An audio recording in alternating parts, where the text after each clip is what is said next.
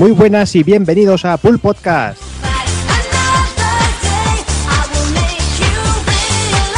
Ya estamos aquí, otro mes más. Eh, vamos a dedicar el programa para- al mes de octubre de 2013. Y nada, vigésimo cuarto programa. Ya sabéis lo que eso significa. Dos añitos aquí dando por saco mes a mes. Y bueno, yo creo que, que no vamos a darle mucho más bombo al tema. Y vamos a empezar saludando al amigo Doki. Muy buenas. Muy buenas, ¿cómo estamos? Joder, ya dos años, tío, ¿cómo pasa el Dos tiempo? años, ¿eh?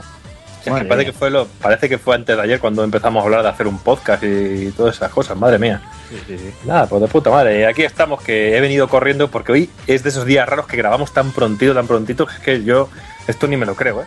Esto Ya no... ves. Y encima casi llegar y ponerse, esto es algo increíble. Y nada, estoy aquí con la voz un poquito jodida porque vengo a dar clase hoy. Mis chicas de Zumba me han dejado la voz hecha una puta mierda. Hoy está dando voces todo el tiempo que madre mía. Bueno, pues ve reservándote que hoy toca, Ey, hoy toca hoy un toca. ratito, ¿eh? Hoy tenemos ahí dos almas que, que de que hablar de ellas. Ahí estamos. Dejadme también que salude al amigo Evil. Muy buenas, Evil. Hola, muy buenas. ¿Qué Dos tal? añicos ya, dos añicos ya dando la brasa aquí, junto al amigo. Doki. Ahí, ahí. ¿eh? Que no hemos ganado ya una fama de, de rajadores. Hombre. contigo, pero hoy, hoy me borro, me borro un poquito hoy del tema. Hoy yo de las dos almas, mi alma creo que estará en pena durmiendo, ¿sabes? ¿Todo bien, Evil? Sí, sí, muy bien, muy bien. Muy bien, la verdad que, bueno, ahora hablaremos un poco de, de lo del salón del manga Muy bien. y lo que estuvimos haciendo por allí con, con Takokun y, y nada, contaremos un poquito lo que, lo que vivimos por ahí. Bien, bien, bien. También saludo al señor Hazard. Muy buenas. Pues buenas noches, yo he venido aquí a hablar de mi juego, ahí no, bueno no, perdón. Eh, nada, eh, Joder, macho. estamos... Oye, ¿Qué has, qué has ¿qué hecho? ¿Un, un Paco Umbral o un Neosaga? ¿Qué coño cuando me presento yo, tío? Tenéis que saltar ahí todos los putos gilipollas estos, tío, pero dejadme en paz presentarme una puta vez, macho. Tranquilamente. Pues nada, vamos... Bueno, estoy aquí eh, sentado, tomando una Coca-Cola, tranquilito. Solo falta un poquito de sol, que llegue el verano ya. Joder, no queda nada. y nada, pues vamos a ver qué tal se nos da el análisis del Beyond. Bien, bien, seguro que bien, hombre. Pues nada, pues va- para terminar vamos con el señor Takokun, que también se ha colado por ahí ya. Muy buenas, Takokun. Muy buenas. Pues nada, ¿Qué dos, tal? dos añitos, ¿no? Que se dice pronto, pero normalmente la gente no hace temporadas y esas mierdas y hasta descansan. Pues nosotros sí, pero, so- ¿para qué? somos soldados o qué. sí, hombre. Aquí no se hay descanso ninguno. Soldados del amor, ya sabes. Ya, eh. bien, bien. No, la verdad es que con ganas de seguir como mínimo dos añitos más, ¿no? Bueno, veremos a ver. Veremos cómo Si tocamos hasta las pelotas, quizás sí. Bueno. ¿Todo bien? Sí, sí, nada, por aquí he estado eh, haciendo una visitilla al salón del manga, que bueno, cada año está peor el salón en sí, pero había cositas interesantes, por qué negarlo, y, y poco más, un mes de vicio tranquilito, poca cosa nueva salía como mínimo interesante, y ya está, supongo que cogiendo pilas ya para, para la Next Gen. Ahí estamos. Ya, ya, ya hablaremos largo y tendido sobre ello, seguramente. Pues nada, sin más, ya creo que ya está todo dicho. Vamos, vamos a ir empezando a cortar el bacalao.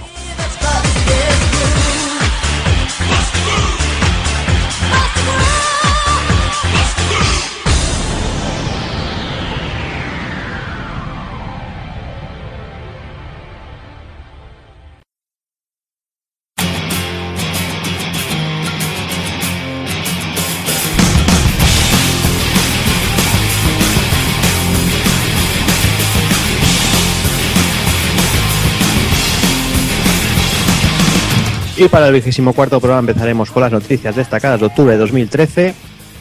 Pasaremos a las novedades. El señor Doki nos volverá a dejar otro desvariando. Analizaremos Beyond Two Souls. Y remataremos con el ending.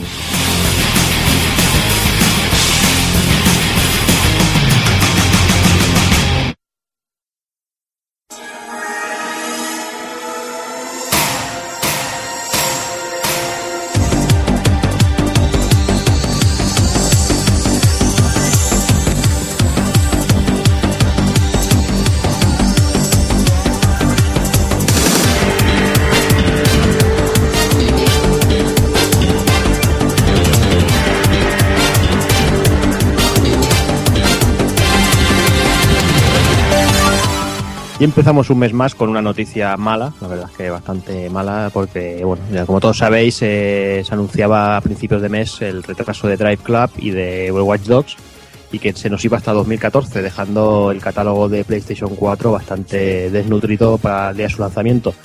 Seguramente no sea, no sea una excusa ni, bueno, ni, ni vaya a hacer vender menos consolas, pero sí que es verdad, Takokun, que es quizá la variedad ahí empieza a pecar un poquito, al menos de lanzamiento. Pues sí, la verdad es que es una putada. A ver, a mí me da absolutamente igual porque los juegos de coche me la, me la bufan mucho. Pero para la gente yo creo que es un mazazo terrible. Más aún viendo que el catálogo de lanzamiento de, Xbox One es bastante completo y el de Play 4 ya jugaba un poco en desventaja. Y más aún como para que le quiten el Drive Club. Porque a ver, eh, a fin de cuentas Watch Dogs se cae de ambas consolas pero Drive Club yo creo que, que tiene mucho peso en el tema de Sony. Espero de esta manera que alguien cancele su reserva y yo pueda reservarla en algún sitio porque hace un par de días que estoy recorriendo todos los sitios y tiendas web y, y no consigo hacer reserva de la Play 4 en ninguna. Que de la Xbox One no tengo problema, eso sí. Pero bueno, no Mm. sé si será cosa de stocks o reservas para navidades o qué. Pero bueno, no Sí, sé. De todas maneras, Drive Club eh, nunca habían enseñado tanto como para tener una imagen de que estaba completo. O sea, más que les debe de haber jodido a ellos tener que retrasarlo. No creo no, que les seguramente. joda a nadie. No, y, y quizás también con el tema de Watch Dogs y eso, imagino que viendo el camino que llevaba GTA V, imagino que los tíos han, se han querido quitar en medio y dejar un poquito de aire por medio para, bueno, ya sabemos que las comparaciones son odiosas. Pero el nivel de ventas de GTA V imagino que, que les ha afectado bastante en ese aspecto. Sí, yo creo que Watch Dogs se retrasa por dos motivos. Uno, intentar que en ambas consolas Next Gen tenga el mismo aspecto, porque muchos estaban hablando de que si en Play 4 irá a 1080, en Play 3 irá a 720, en Xbox One no se sabe ni cómo irá, etcétera, etcétera, ¿sabes? Y otro es sin duda el tema de tener ya un- un- una cartera de consolas en el mercado. Claro. Es decir, bueno, eh, vendamos la versión que vendamos, nos aseguramos un, un chorro de ventas. Mm. Claro, porque eso que comentabas antes también es otra, el tema de las resoluciones y los frames por segundo y todo. Que es- últimamente las noticias son todas muy desastrosas en- respecto a la, a la- nueva generación. De todas maneras, yo creo más bien que el tema del Watch Dogs se va principalmente por un simple motivo. De momento no hay ningún Assassin- Assassin's Creed nuevo anunciado, ¿vale? Y ya acordaros que en cuanto había salido el 3 ya estaba anunciado el, el 4, Ujú. ¿vale? Y esto igual significa que el año que viene no haya Assassin's Creed. Entonces este año hayan dejado el Assassin's Creed 4 solo para este año fiscal y así capear un poco los problemas de ventas también de Rayman, porque no ha vendido excesivamente bien. Y ya empezar el nuevo año fiscal con Watch Dogs y así, aunque no tengan ningún otro pelotazo, ya saben que, que con ese juego ya tienen unas buenas cuentas. Sí, pero aparte yo, yo creo que también lo que tú has comentado antes, de eh, creo que es sobre todo una razón muy importante el tener una buena cartera de consolas y tener unas cuantas consolas puestas en el mercado. Porque es de la manera de poder asegurarse un montón de ventas. Es lo que comentábamos la semana pasada, el, el programa pasado creo que fue cuando yo dije que tenía la sensación de que GTA V era un juego que no era para esta generación de consolas porque no, no rendía lo que yo creo que tendría que rendir. Y tú mismo creo que me dijiste que sí que está bien lanzado porque mira todo lo que se ha vendido para porque hay un montón de consolas de PlayStation 3 y de Xbox en el mercado. Pues yo creo que esto puede ser un poco también la, la razón realmente interesante para no poder para retrasar un poco este Watch Dogs. Pero el caso de Drive Club sí que es una auténtica putada, sobre todo porque es dejar cojo, cojo el lanzamiento de PlayStation 3 de un género. Mm. De un género que mucha gente a lo mejor sí que compra la consola por el género de, coches, al igual que hay gente que lo compra por los juegos de, peleas o por los juegos de deportivos de fútbol. Yo creo que es una auténtica putada por eso, porque a lo mejor sí que hay un, grupo de gente una- o una cantidad interesante de gente que sí que compraría una PlayStation 4 de nuevas por un nuevo Drive Club o un GTA o, un Gran Turismo. Claro, es que el problema, si por ejemplo el, el Gran Turismo 6 lo hubieran anunciado también para PlayStation 4 en vez de solo para Play 3, Ujú. aunque fuera un considerado como un prólogo o lo que sea, eh, ya ese problema se hubiera más o menos resuelto. como mínimo tendrían un título de conducción en, en el Claro, catálogo de que es lo lanzamiento. interesante, que te guste o menos un género, pero por lo menos veas que tienes una consola nueva de lanzamiento y tienes un juego de lucha, un juego de puzzle, un juego de plataformas, un juego de carreras, un juego deportivo. Por lo menos tener un poco de variedad, aunque sea juegos de para un público más, más masivo, no, no tan concreto. De todas maneras, también te digo una cosa, como nunca hay un juego de rol, pues que se jodan, todos los que Ahí quisieran. Eso es lo que me salva a mí de no comprarla, porque como si hubi- hubiera un pepinazo realmente, yo ya estaba jodido y iba, de- iba a bajarme los pantalones totalmente. De momento me estoy controlando. Aunque ya estoy en esos días de. Por muy poquito, cuando queda poco para un lanzamiento, ya está en mi cabeza todo el tiempo. Hostias, y si voy y la cojo, y si voy y me la compro, y ya voy a las tiendas, y veo las cajas y ya soy una putilla. Y ya no me puedo aguantar. Si Y ahora empieza lo peor, que es el, la marea de unboxing de mierda, tío. Que ya sabes lo que provoca. De todas Eh. maneras, el día 12 de este mes hay un especial de Spike TV que es dedicado al lanzamiento de PlayStation 4 y han dicho que anunciarán juegos nuevos. O sea, que aunque de lanzamiento vaya corta la consola, de momento no, no se pueden quejar. Mm. Bueno, veremos a ver qué tal en qué queda el tema del lanzamiento. Quizá pase también, que comentabas, eh, lo del GTA Prologue y todo eso, digo, lo del GT Prologue, eh, como está haciendo Kojima, ¿no? Con el, con el Ground Zeroes, ¿no, Hazard? Sí, bueno, yo creo que lo que está haciendo el Kojima eh, con el Ground Zero, esto de dividirlo en dos, bueno, es una nueva forma de, de lo que acabaremos viendo en esta, en esta generación. Primero nos presentan un trozo del juego, ven cómo, cómo funcionan y al final nos presentan el juego completo. En esta ocasión parece que Kojima lo, ha dividido en dos, eh, lo vendrá físicamente también, pero bueno, tampoco de momento a ver, a ver qué tal se les da. Sí, veremos. Bueno, se comenta que será una especie de prólogo del juego, que te explicarán de qué va la historia, que te empezarán a enseñar las mecánicas nuevas y todo eso para que todo el mundo se adapte a cuando salga realmente Metal Gear 5. Pero bueno, veremos. Veremos a ver, aunque venga a precio reducido, no sé yo hasta qué punto merecerá la pena. Hombre, yo supongo que sí, porque bueno, somos todas unas putillas de, de Kojima, menos la mayoría. Y supongo Bueno. que aquí caeremos unos cuantos. Menos los que no han jugado al Peace Walker todavía. Bueno, bueno, eso ya se lo- de momento se lo perdonamos. Sí, bueno. Mm, Y bueno, y si pinta la cosa mal, Hazard, eh, tenemos eh, también ahí esta gran moda que está empezando con la nueva generación, que son los pases online. Mm, Bueno, de- la verdad es que esto de los pases online ya se ha llevado esta generación en algunos juegos. Me parece que. eh, en- bueno, no sé si había juegos como, por ejemplo, un chart que, que te venía ya con, el, con un pase online o algo así. Yo, como no he jugado ninguno, los tengo todavía dentro de, los juegos sin utilizar. Y bueno, mientras eh, la campaña un jugador sea de calidad, eh, sea larga y no se dediquen a sacarnos un, un multijugador obligatorio para que para que juguemos, pues bueno, mira, dentro de cabe me da igual. Mm, Y además, eh, ya peor que el pase online es el pase de temporada, que ese sí que son los, los preocupantes realmente. Vaya, y, y fíjate que hay casos, estaba leyendo el otro día, de- del, gran fra- del gran fracaso que fue el Alien, eso, eso- a eso quería ir yo. el caso del Alien, que el juego ha salido tan mal, el último Alien, que, que mira, que se han pasado los DLCs por el forro, y el que ha pagado el pase de todos los DLCs, por lo poco que ha vendido, y ale, la gente que ha comprado el pase de temporada se ha, se ha comido los mocos directamente.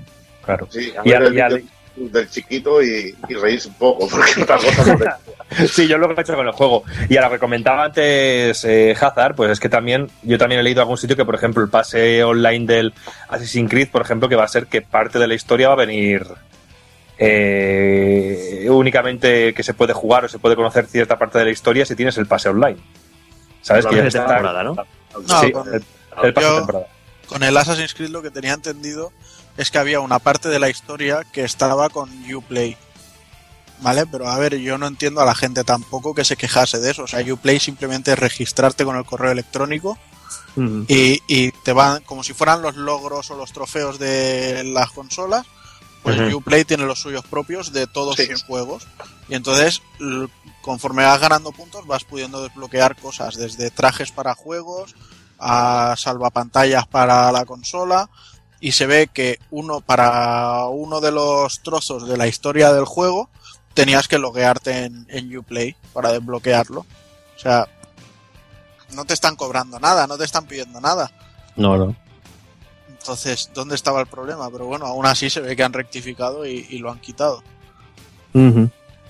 Sí, no sé, yo eso, lo- se, eso se lleva haciendo desde el Assassin's Creed 2, ¿eh? porque yo recuerdo que en Assassin's Creed 2 te regalaban algún traje, algún skin, creo que era de Prince of Persia o algo así. Para... Sí, yo, yo lo usaba. Sí, te regalaban también, me parece, alguna, alguna misión en catacumbas y cosas así. Sí. Mm. Pero bueno, lo peor del caso es lo que comentaba Evil, ¿no? El tema de que, vale, me compro el pase de temporada porque el juego me mola un huevo y quiero todos los DLCs y por lo que sea el juego no vende, como pasó con Alien, y te cancelan los de eso y no te creas que, que a la gente le va a devolver el dinero. De todas maneras, digo una cosa. El que se comprase el Alien y dijera, me compro el pase de temporada porque me encanta el juego, se merece, se merece haber perdido el dinero. Sí, pero bueno, puede ser que, que, que, que comprara el juego, lo pusiera y dijera, ¿quieres comprar pase de temporada? Sí, antes, so- solo con el título de crédito, antes de, de empezar a jugar. O puede Pero que bueno. viera al chiquito y dijera, joder, esto va a ser la hostia. Ya está. Está claro. Yo me dejaba matar en el chiquito para poder verlo otra vez. Claro que sí. A lo mejor luego sale Arevalo, quién sabe. Wow.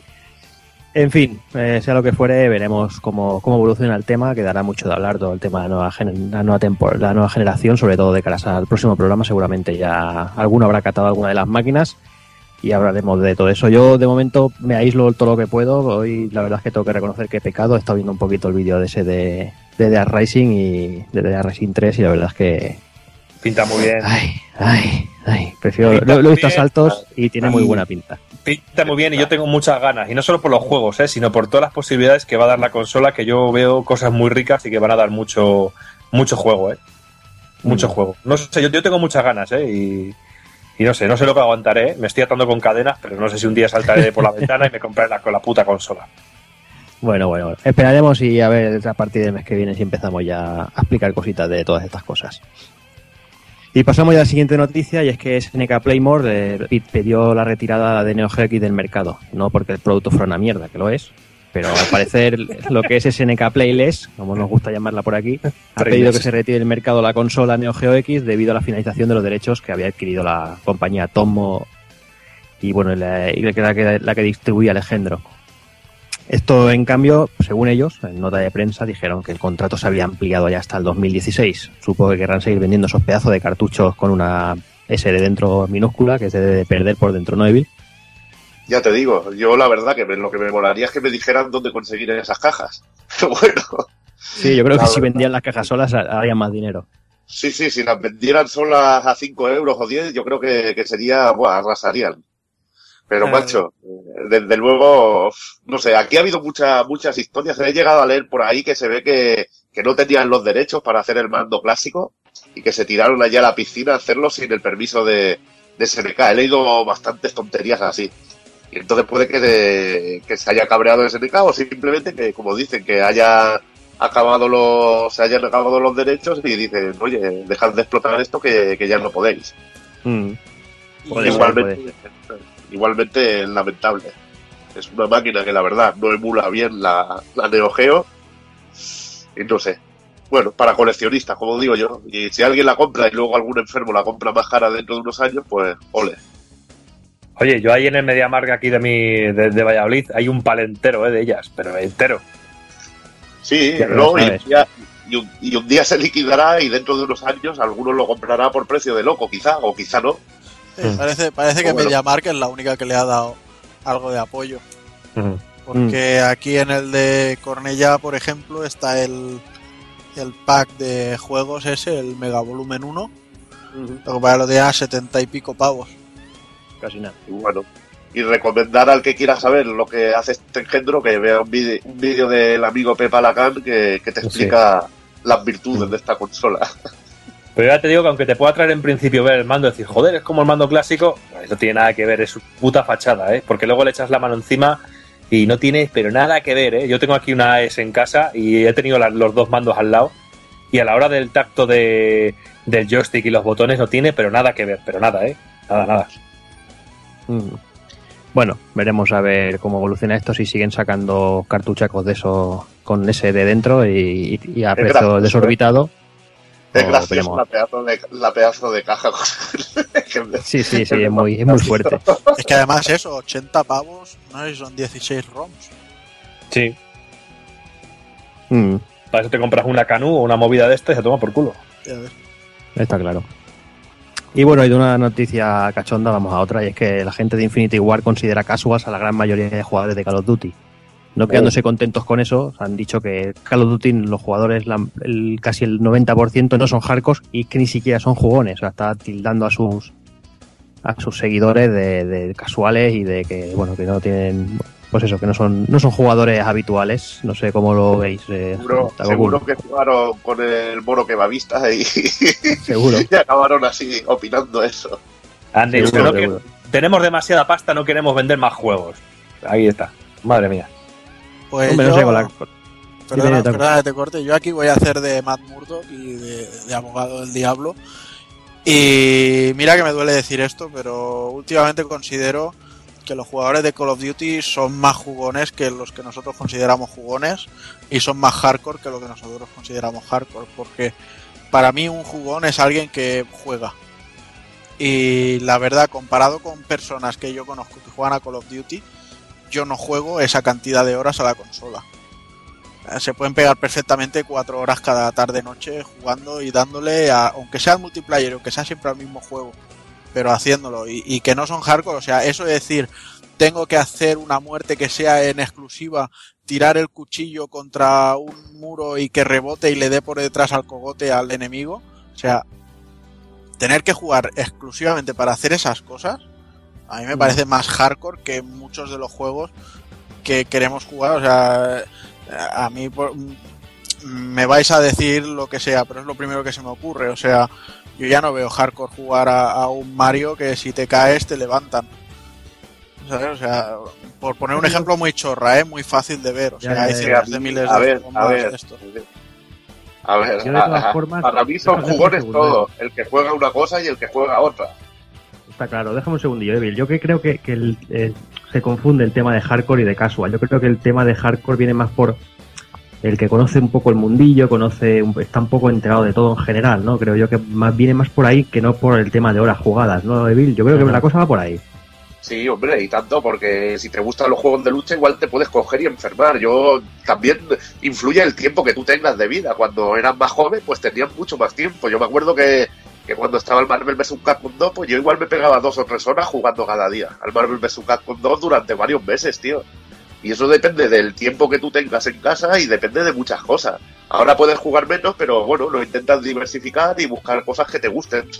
Claro, Mm. y también es un poco el preocuparse, levantarse por la mañana, te gusta mirar las noticias, ver cómo está el mundillo, ver una novedad, seguir un juego, estar un poco informado, tener, eh, seguir algunos programas, seguir ciertas publicaciones. Es un poco también estar un poco, como bien habéis dicho, un poquito al día, estar un poquito más o menos eh, pendiente de todo y, ver qué juegos salen, qué juegos no salen, escuchar, leer críticas, el y jugar de todo un poquillo también, ¿sabes? Luego lo del tiempo, pues es más relativo. Es que Pues a esta gente todo eso le da igual. O sea, se levantan, se cogen la leche con los crispies y mientras desayunan se echan una partida. Luego que se tienen que ir a trabajar, eh, vienen de comer a comer, pues la sobremesa es echar otras partidas. Les da igual el mundo de los videojuegos.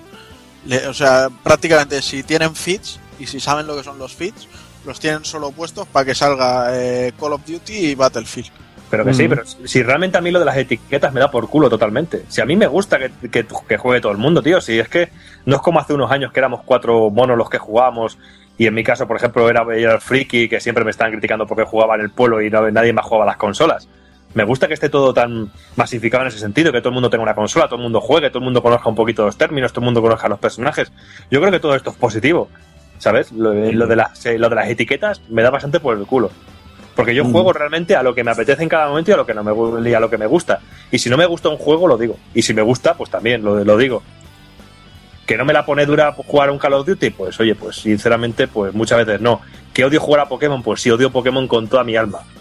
Sobre todo porque yo necesito historias y necesito algo que me, me haga sentir cierta, cierta empatía con un juego, con los personajes. Necesito que me estén contando algo que me interese. Lo mismo, que con- lo mismo que con las series y con el cine. Necesito algo que me cuenten.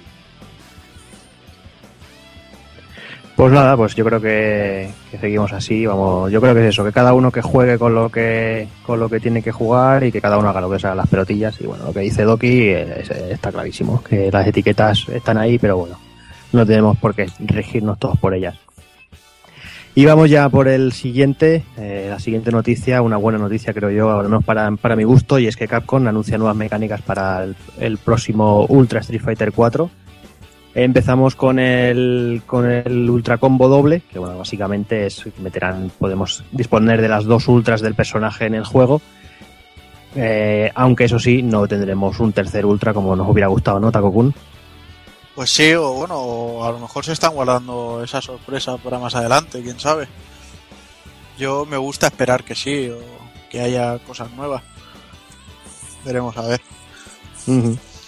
Y bueno, y quizás la, la novedad más importante que se ha anunciado es el tema del Red Focus. Y bueno, que es, simplemente será un, un- una especie de focus más potente que consumirá barra de, de energía, barra de super y bueno, que a cambio podrá absorber más de, más de un golpe. Creo que son tres, pero no sé si son tres o cuatro, dependiendo de, de qué sea.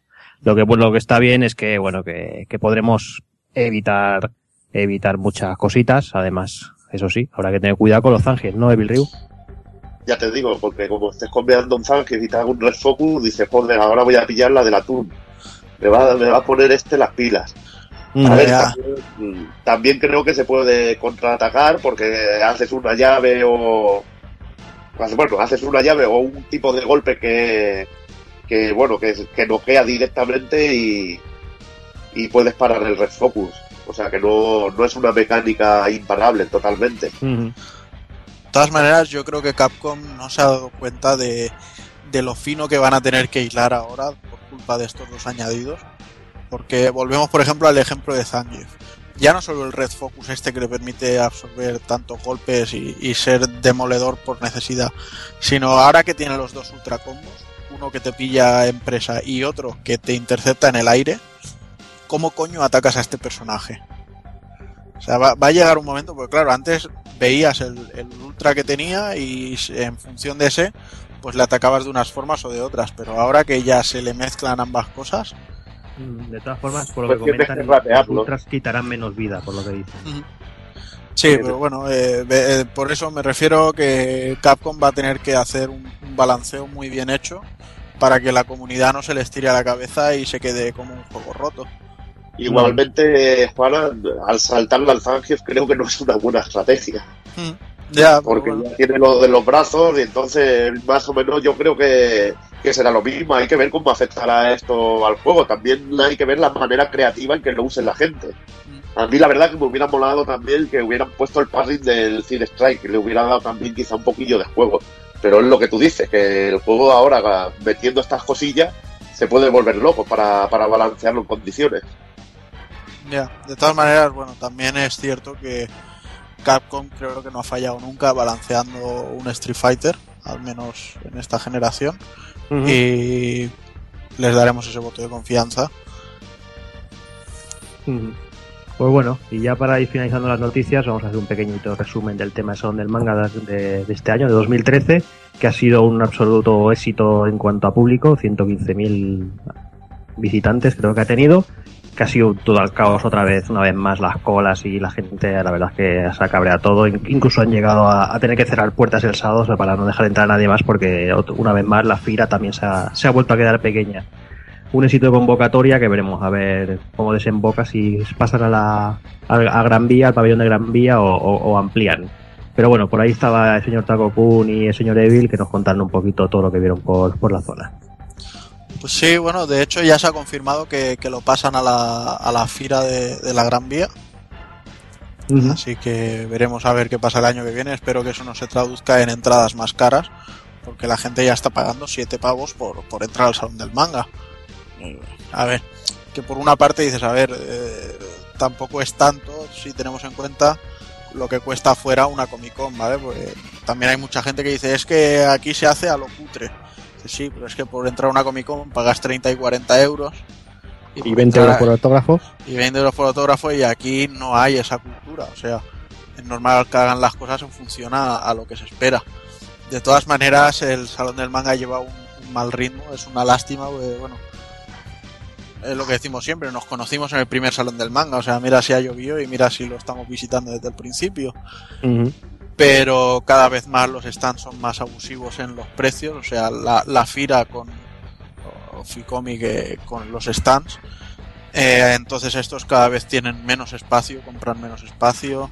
Eh, las editoriales eh, son bastante agresivas con las tiendas pidiéndoles que no lleven las novedades para así venderlas todas en, en los stands de la editorial. Entonces las tiendas poco más que llevan cosas pa- para liquidar de saldo y para de contar. Yo me quedé perplejo este año porque fui el jueves, lo que comentaba, fui simplemente para recoger la acreditación, porque digo, así mañana me evito de, de hacer colas temprano.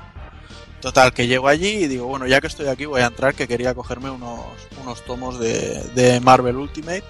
Y digo, pues entro y voy a Universal, que, que nunca falla. Pues tócate los cojones allí. O sea, no es, no es solo Universal, es que en ninguna parada encontré nada ni de cómic americano ni europeo. ¿Vale? Pues se ve que como habían reducido tanto los espacios, habían llevado solo cosas pues manga. Y incluso lo que sí que vi bien es que la organización prohibió los stands que eran de mierdecitas chinas. En plan, eh, copias, imitaciones de, figuras y mierdas varias. Todo eso lo prohibieron. Entonces, no sé, o sea, yo como espacio lo vi bien para los pocos expositores que había, pero claro, la aglomeración de gente era bestial. De todas maneras, es eso lo que decimos. O sea, se hace un salón del manga eh, en Jerez, se hace otro en Sevilla, se hace otro en Madrid, se hacen jornadicas no sé dónde. Yo no voy. ¿Por qué cuando se hace el salón del manga de Barcelona vienen autocares de todos lados? Para pa, pa llenarlo y abarrotarlo. Por e- ahí está el, problema de la masificación. Porque es uno de los más importantes. Creo que ya en, en Europa es bueno, va detrás del de París, o sea que es bastante cafre ya. Sí, pero realmente ser es más de lo mismo de lo que hay en los otros. O sea, Ya, no, ya. no hay, no hay tampoco nada más. O sea, si dijeras que es que hacen algo extraordinario, pues dices, vale. Pero sigue siendo algo bastante normalito. Pero bueno, este año ah, hubo sobre todo muchos problemas en temas de, de firmas, sobre todo con, con el con el tío este de Nintendo que traían, no me acuerdo del nombre, el del Pokémon, que se ve que la gente después de hacer horas de cola y, y en teoría estar cubiertos para, para poder llegar a la firma, les decían que no se hacía o, y se ve incluso que Nintendo se llevó al, al tipo este a la, a la zona de prensa y luego iban subiendo gente de 4 en 4 hasta que a ellos les rotaba y, y fin, ¿sabes? Se ve que se fue gente muy, muy indignada con, con esto.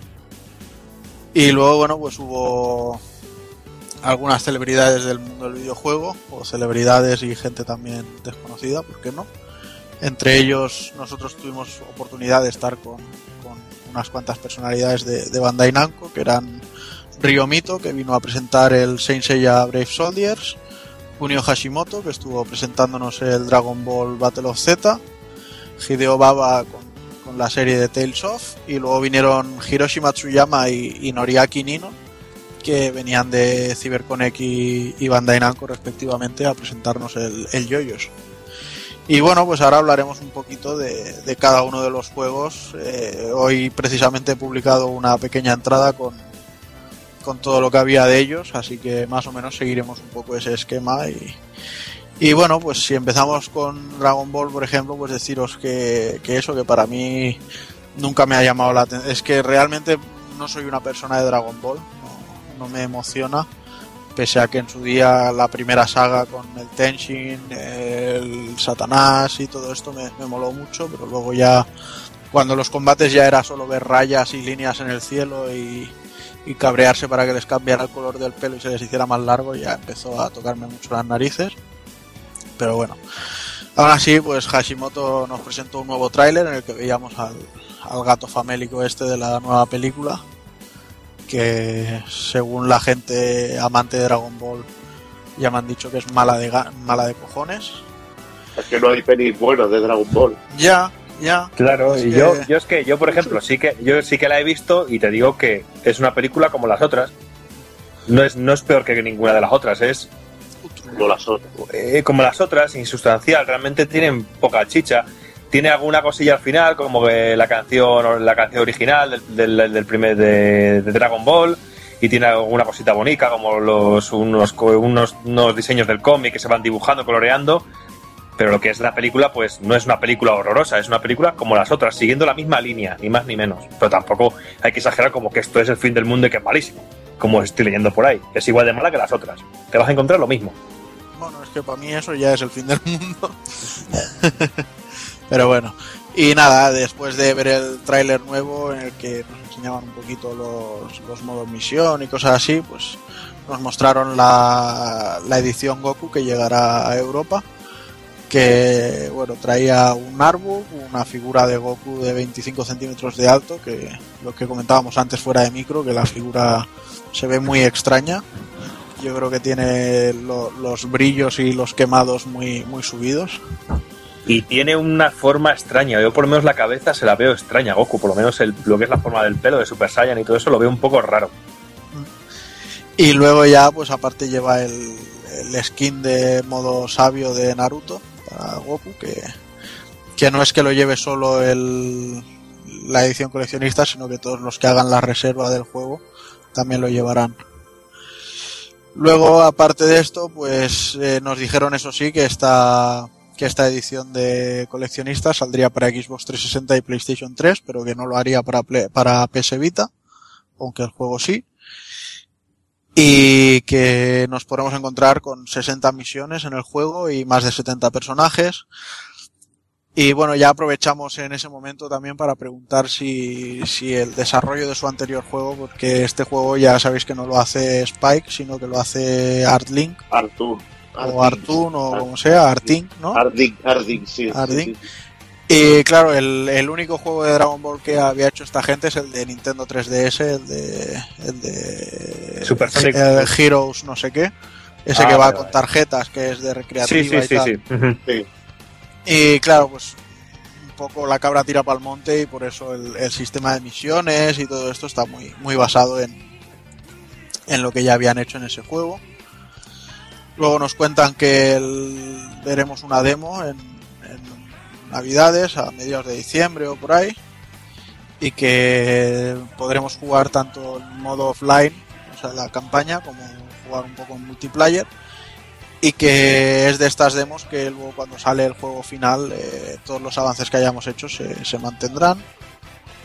El título saldrá el 24 de enero a la venta y bueno, y decir que una de las cosas que siempre ha sido más interesantes, que es el, el opening cantado de, de Kageyama, esta vez no, no llegará, sino que vendrá una versión del, del Chala Head Chala de, que interpreta Flow, que me parece que es la que sale en, en Dragon Ball Kai, si no, si no estoy muy errado, Exacto.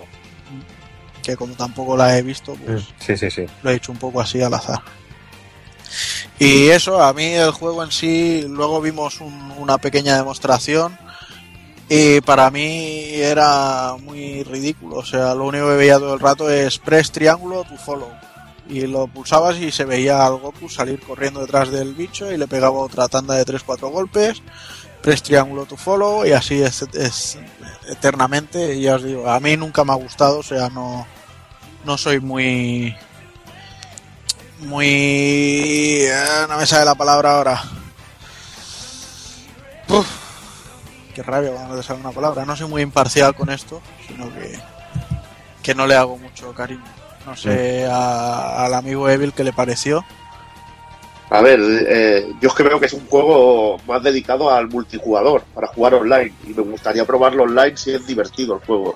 Mm. Realmente, viéndolo allí y jugar a este hombre, pues veíamos que todo el rato persiguiendo al enemigo y un- una misma patada. O sea que no había mucha variedad de golpes, pero yo quiero ver lo que es el rollo este de, de llevar personajes, uno que se dedique a curar a los otros, otro que se dedique a interferir a los enemigos, y también quiero ver, por ejemplo, una batalla contra un bicho grande, eh, contra un gorila gigante, un Vegeta ahí transformado en gorila gigante, me molaría ver el, el combatillo y hacerlo. Yo lo probaré online y le daré la oportunidad, pero que seguramente, como dice Tajojun, pues muy buena pinta tampoco tiene. No, yo también estoy un poco. Yo siempre estoy con el síndrome este premenstrual de, Dragon Ball. Y siempre estoy, cuando va a salir un juego de Dragon Ball, siempre estoy con, hostias, pues este parece que sí. Y luego me llevo la patada en los cojones. Y con este también estoy un poquillo así porque me recuerda también un poco al concepto este que hubo de la recreativa de Dragon Ball, que era totalmente eh, eh, de, jugar, de jugar entre varios y de que sea un poquito multijugador. Y cuando tuve la oportunidad de ver en partes de la, parte de, en parte de la recreativa me gustó mucho, al igual que me gustó mucho la recreativa de las tarjetitas. También me hizo mucha gracia, que en principio no me atraía nada y luego pude tener la oportunidad de echarle una partidica y me pareció curioso. Entonces, yo estoy un poquito con las ganas y lo que dice Evil, que probarlo la demo online y ver que es divertido, pues quizás sí que me haga darle una oportunidad, no como el último, el Ultimate Tenkaichi, que, me, que no le di la oportunidad y lo estoy jugando hace un par de semanas y me está dejando bastante frío. O sea que tampoco me ha gustado mucho por dónde va la, la, la serie. Bueno, de todas maneras ya, ya se probará a mediados de diciembre o así. Ahí está. Y bueno, otro de los que pudimos ver un poquito fue el Saint Seiya Brave Soldiers, que a diferencia del Dragon Ball, este sí que me, me dejó bastante más eh, expectante de lo que iba. Y también hay que tener en cuenta que Saint Seiya tampoco ha sido nunca un, un santo de mi devoción. Pero bueno. Lo más, lo, lo, más interesante fue el, sin duda el tema de que yo iba con la idea preconcebida de que iba a ser simplemente un clon de, de los Naruto Ultimate Ninja Ultimate Hero entonces pensaba que sería pues círculo para pegar eh, triángulo para echar técnicas X saltar y, y cuadrado cubrirse y pensaba que funcionaría así y ya nos contaron que el juego funcionará con un sistema de tres, de tres botones para golpear y que combinando estos tres botones es como haremos diferentes combos para, para el personaje. O sea que será un sistema quizá un poco Tekken dentro de lo que es el, el sistema de los Ultimate Ninja. Y la verdad es que se veía bastante interesante el, el, tema de los combates. Luego vimos también que se hacía mucho énfasis en el combate aéreo, que los combos te lanzaban al aire y se podían seguir allí de forma bastante, bastante chula y bastante extensa. Y bueno, nos presentaron un personaje nuevo que todavía no se había visto y que no es otro que el personaje supremo de la serie, el que gana todos los combates, no la llorona de Seiya, sino la, la Atenea en su, en su armadura de divina. Y bueno, todavía no la vimos en juego, pero, pero apareció en imagen. Nos confirmaron una vez más que la historia cubrirá los arcos de las 12 casas, Poseidon y Hades, ¿Y cuándo Asgard? Coño. No habrá Asgard. Habrá, una, habrá una representación de Asgard, pero no, no estará la saga. Solo, solo tendremos la armadura de Odín. Mm. Y bueno, ponía en el PowerPoint que hay más de 50 personajes, sin embargo, cuando estaba en el, la pantalla de selección, yo conté 60 casillas. No sé si es fallo mío, porque duró nada la pantalla pero a mí me parece contar 60. Hombre, también puede ser que sean las casillas para los personajes con las armaduras de oro, de, de Pegaso y Bueno, todos estos. aumentadas y eso, pero yo creo que lo harán en el mismo personaje y que lo puedas seleccionar. No lo Bueno. sé. No sé.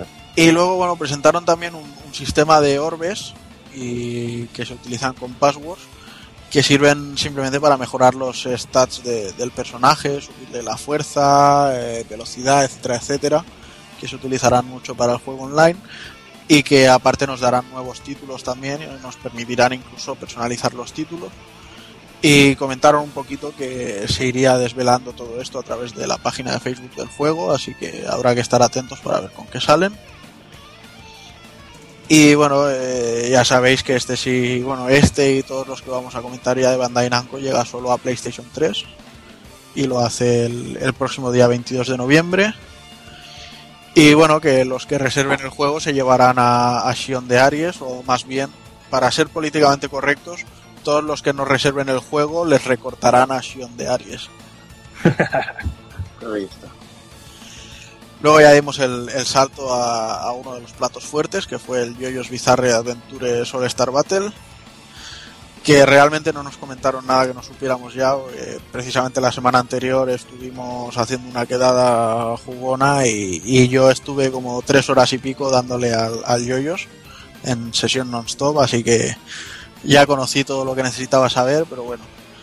En la entrevista que sí que les hicimos, pues ya estuvimos hablando más del modo campaña, eh, los parches que ya los llevará todos incluidos, que han quitado el sistema free to play para tanto para Japón como para cuando llegue aquí, que están trabajando en el tema de, de los problemas legales que, que pueden tener con los nombres, porque hay, hay personajes y stands que se llaman eh, Dio, Red Hot Chili Peppers, Sex Pistols, o sea, hay de todo, Nirvana, Whitesnake, todo de grupos de heavy metal y, y para no tener problemas de derechos de autor y historias, pues no saben todavía lo que pasará.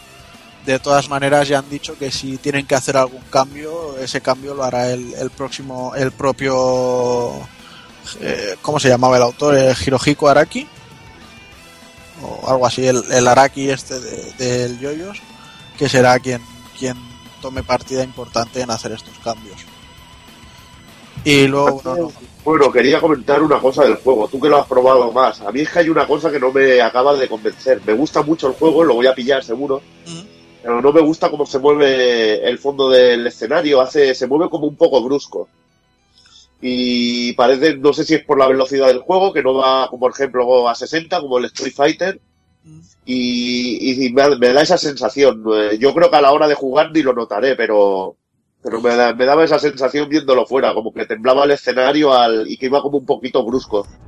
Yo cuando veía el juego desde fuera, de hecho creo que te lo dije a ti, me parecía lento.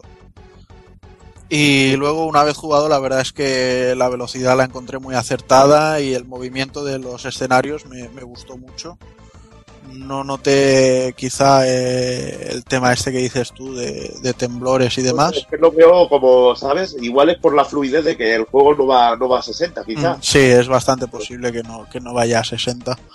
Y, pero bueno, eh, igualmente a mí me parece una locura, sobre todo la cantidad de personajes y la cantidad de, de cosas Ya- que trae. ya Otra no cosa solo- importante es que han quitado lo del lo del free play, bueno, lo del free to play, el rollo este del modo historia, oye, de la moneda. Exacto, es, es muy importante porque yo creo que se hubieran llevado un palo de críticas si esto hubiera llegado aquí. Pero bueno, ya os digo que el juego tiene un porrón de personajes y cada lo bueno es que a ver si juegas con Dios, Yotaros y historias, pues del hora, hora, hora, hora, hora de los cojones no pasan quizás, ¿sabes? Aunque hay algunos que, que sí que son bastante diferentes entre sí. Pero luego hay una cantidad de personajes, o sea, hay desde un personaje que es minus, literalmente minusválido y va arrastrándose por el suelo hasta que sacas el caballo, ¿vale? Y si no, no se mueve, hasta personajes que es un pintor y no pega hasta que no sacas el stand, o sea, ah, dibuja una cara que te hace daño, pero que tarda un montón en dibujarla, o sea, hay personajes muy, muy locos y, y todos tienen su rollo, ¿sabes? O sea, todos, en cuanto les coges el truquillo, van, van de puta madre. Y una, una cosa que me hizo mucha gracia, supongo que a ti también, es que nos explicaron de qué iba Jojo Bizarre. Nos explicaron un poco la sinopsis del juego al empezar, porque tienen ese miedo de que nadie, bueno, de que nadie lo conoce y nadie, nadie Sí. lo va a comprar. Yo la A ver. Animo a conocerlo y bueno, a- llegó aquí por suerte el juego de Capcom.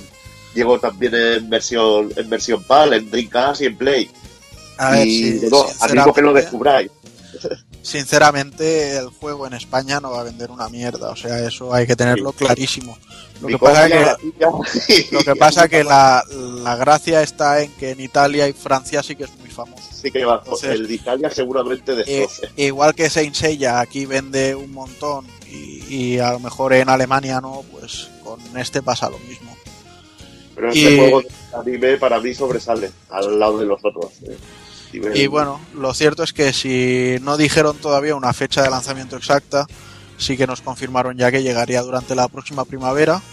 Y lo que no nos pudieron decir es que si llegaría o no algún tipo de edición coleccionista. Y nada, ya para terminar con Bandai Namco teníamos a Hideo Baba, que últimamente parece que no se pierde ni una en España. Se ve que le ha gustado mucho el pan con tomate, el jamón o los toros o lo que sea. Y nada, estuvo aquí para hablarnos un poquito de Tales of Symphonia Chronicles. Bueno, hablarnos un poquito de Tales of Symphonia Chronicles no, porque prácticamente de Shilia 2 ni habló, o sea que se dedicó Sí. en exclusiva a este. Confirmó que la fecha, aunque ya la sabíamos, será el 28 de febrero, o sea que será un día muy puto, porque el mismo día sale Tales of Symphonia Chronicles, Castlevania Los of Shadow 2 y, Hostia. y Jaiba Ninja Gaiden Z. O sea, Hostia, voy a, te- voy a tener un cumpleaños increíble, ¿eh? tres juegos que hay que tener los tres desde el día de salida. Juana, tú te encargas del Castlevania, Doki me compras el Jaiba y yo me compraré el Tales. Pero, eh, no, vaya sobredosis, ¿eh? Vaya sobredosis, tío. No se ha confirmado todavía el precio de la edición coleccionista, que la verdad es que es muy chula, no, no tanto quizá como la Mila Edition, pero es bastante bonita. Lleva tres figuras de Nendoroids o cuatro. Lleva una pequeña novela que, que enlaza los eventos de Tales of Sinfonía con el Knights of Ratatosk. Y llevará la banda sonora que, a diferencia de la edición limitada japonesa, que no la tiene. Y aunque no es oficial el precio, en GameStop ya se puede reservar a 79,99, lo cual creo que es un muy, muy buen precio para esta, para esta edición. Volvieron a confirmaros que tendrá tres openings diferentes, que serán el Starry, Heavens y el Soshite Boku ni de Kiru Koto de Day After Tomorrow y el Ninin Sankyaku de Misono, que es el del Knights of Ratatos. Luego, bueno, ya nos confirmaron de nuevo que traerá las voces en japonés. Lo que pasa que también nos confirmaron o nos dijeron con la boca muy pequeña que en el Shilia 2 no habrá doblaje japonés. Parece que les está costando mucho en el, en el Chronicles y no les está siendo viable o qué. Y también nos dijeron que los High Ogis tendrán un aspecto renovado en el, en el Tales of Sinfonía, con lo que vimos en, en, la antigua versión, o sea que supongo que serán un poquito más espectaculares. Y poco más, porque de Tales of Cilia 2 luego salió el tráiler que ya habíamos visto hacía poquito y dijeron, estamos trabajando duro en él, llegará durante 2014. O sea que ni una fecha aproximada ni nada. Para agosto, más o menos, seguro. Sí, seguramente. Porque el año pasado fue febrero, enero Nino Kuni y, y agosto Shilia, o sea que el año pasado no este, vaya. O sea que yo creo que será por ahí. Y nada, luego ya muy rápidamente pues me pegué unos pequeños vicios a algunos de los juegos que había por los stands de, de Nintendo y de Microsoft. Probé el Zelda y me pareció muchísimo más fácil que cualquier otro Zelda. No sé luego qué será el título final, pero no, no me acabo de convencer. Poco más que decir porque realmente... ¿Y, gráfica, ¿Y, gráficamente qué tal lo viste ya ahí directamente con la consola? Gráficamente me, me parece muy brusco el, el cambio de, de, cuando te metes en las, uh -huh. las paredes a luego cuando ya vuelve a la vista isométrica. ¿Sabes? Me pareció muy, muy extraño, no, no lo vi muy fluido el cambio. Pero bueno, gráficamente es un Zelda y es bonito. No es un pepino, pero es bonito. Y ya está. Gracioso el sprite porque ves a lo mejor el mechón más de pelo del Link y, para de contar. Y ya os digo que la demo era la que se había venido viendo ya anteriormente. El que sí que me dejó con el culo roto fue Bayonetta 2, que pude probarlo un buen ratito, bueno, lo que duró la demo en sí. Hay cosas muy interesantes, se nota la locura de Platinum Games en la acción, eh, vi escenas y jugué escenas con, porta, con, con aviones disparando misiles, con bichos que no morían nunca, tuve un poquito de lucha cooperativa con la, con la compañera, que ahora no me acuerdo, Jen se llamaba la compañera. Sí, eh, sí. eh, hoy estoy fatal con los nombres. Jen. Pues ahí hay un boss con el que no sé si luego seguirá pasando y será una tendencia, pero hay un boss con el que luchas eh, en cooperativo contra él, incluso terminando con una técnica combinada.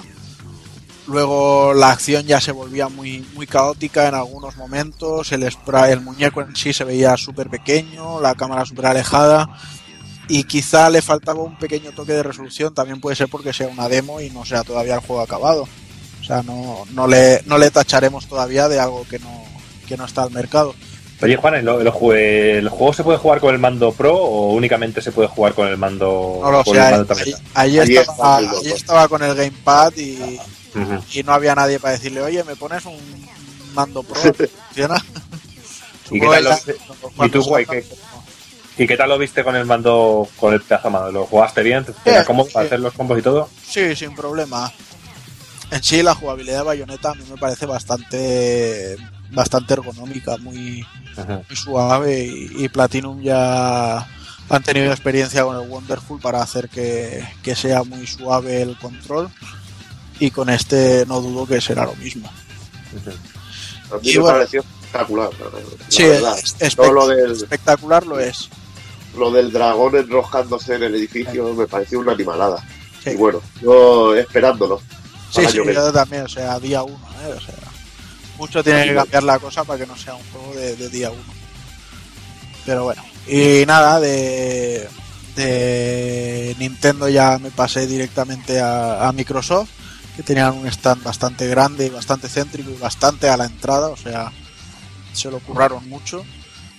Y estuve catando un poquito de Dead Rising 3, que el frame rate ya va delicioso, o sea, va a 30 frames por segundo, no, no lo han mejorado a más, pero está muy, es, muy estable. Y lo que os había comentado ya de la Gamescom, o sea, tú vas por la calle en moto y de ahí saltas a un hotel por cualquier sitio o entras por la puerta y no hay ni una sola carga, o sea, está todo cargado o cargando en el mismo momento. O sea, es, eh, no, no se para en ningún momento la acción y precisamente los Dead Rising tenían unas cargas muy largas y muy jodidas que a veces no entrabas a un sitio por decir es que ahora tendría que cargar.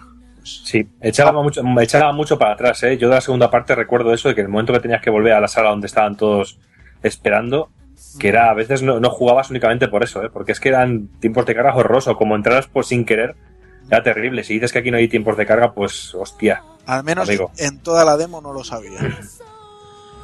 Y poco más que decir del juego, o sea que ahora los compañeros que, bueno, las personas que salvemos podremos ir llamándoles para que se vengan con nosotros de misión, les podremos dar órdenes ya sea con el Kinect o con el mando, y así que, bueno, si van sobreviviendo, pues que vayan ayudándonos de vez en cuando.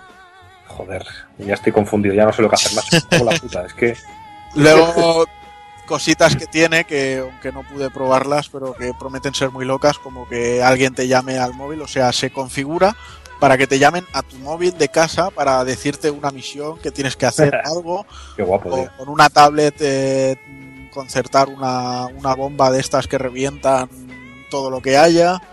Hay, hay muchísima cosa que se nota que, que hay muy buen trabajo y mucho, mucho cariño. Me da miedo esto del teléfono, ¿eh? Con un juego así. Que no te venga la llamadita, vas a morir esta noche o cosas así, tío. Y te cajes vivo ya, tío. Claro. Y luego otro juego que en su principio, en su primer momento me había parecido bastante aberrante y que ahora eh, me interesa aunque me tengo mis reservas es Killer Instinct. ¿Vale? O sea, no, no negaré que sigo viendo que un juego de lucha con ocho personajes a día de hoy me parece un poco ridículo. Todavía más teniendo en cuenta que han querido meter un personaje nuevo, que es un personaje que ni fu ni fa. Y dices, bueno, siempre es agradable tener un personaje nuevo, sí, siempre y cuando no quites personajes de los que ya había.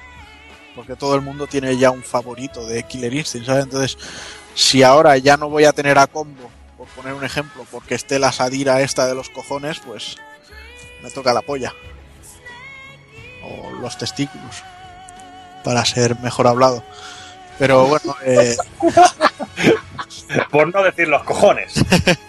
En cualquier caso, pues eso son 19 pavos lo que cuesta esta primera temporada del juego. Porque claro, te lo venden como un free to play, pero el free to play es el Yago. Y jugar siempre con el Yago, pues no mola. Va a ser un campo de llagos el online. hay que pasar por caja y comprarlo. Falta un personaje por desvelar, aunque ya sabemos que es Fulgor. Tampoco había que ser muy listo para ello.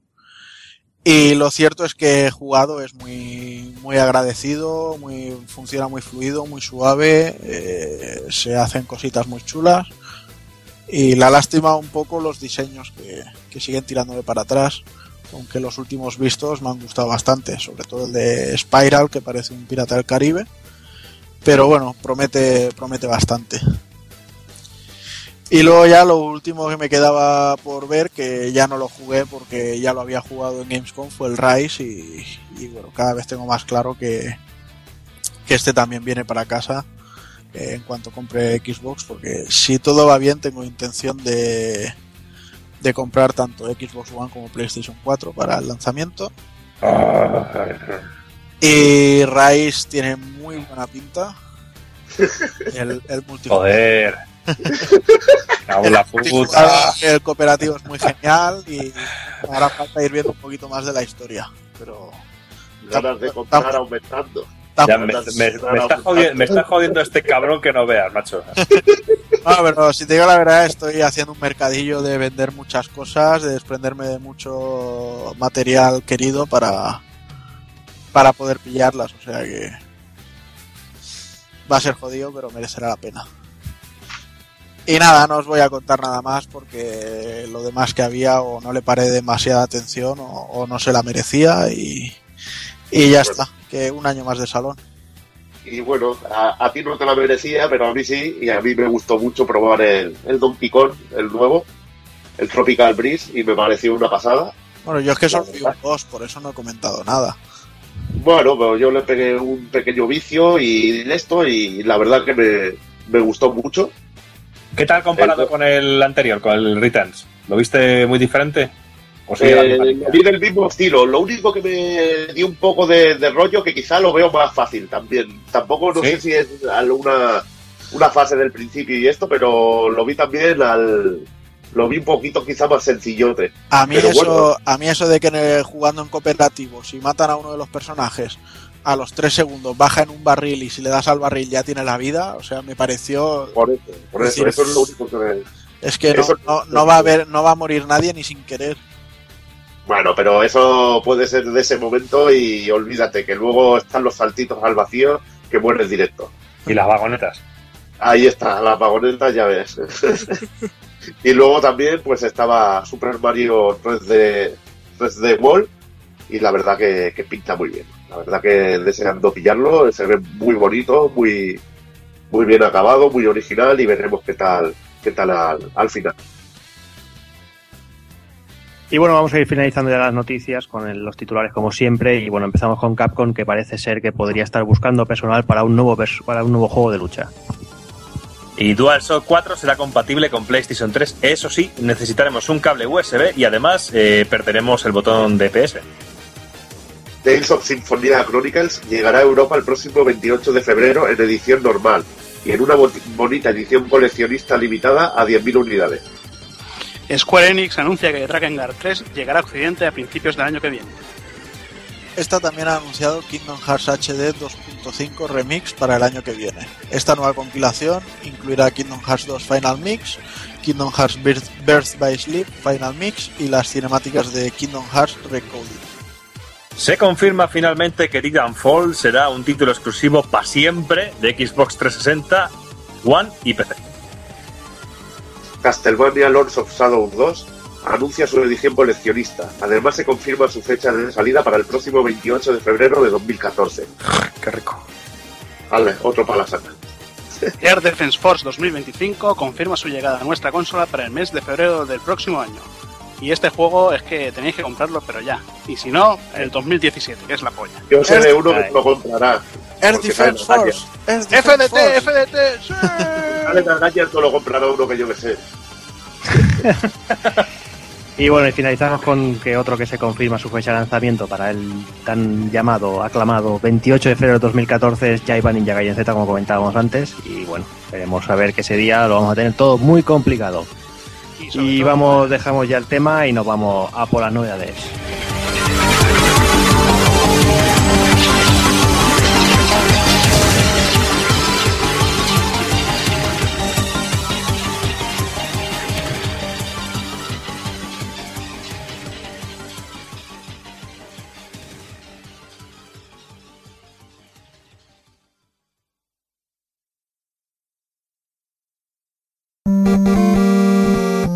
pulpofrito.com. Me gusta.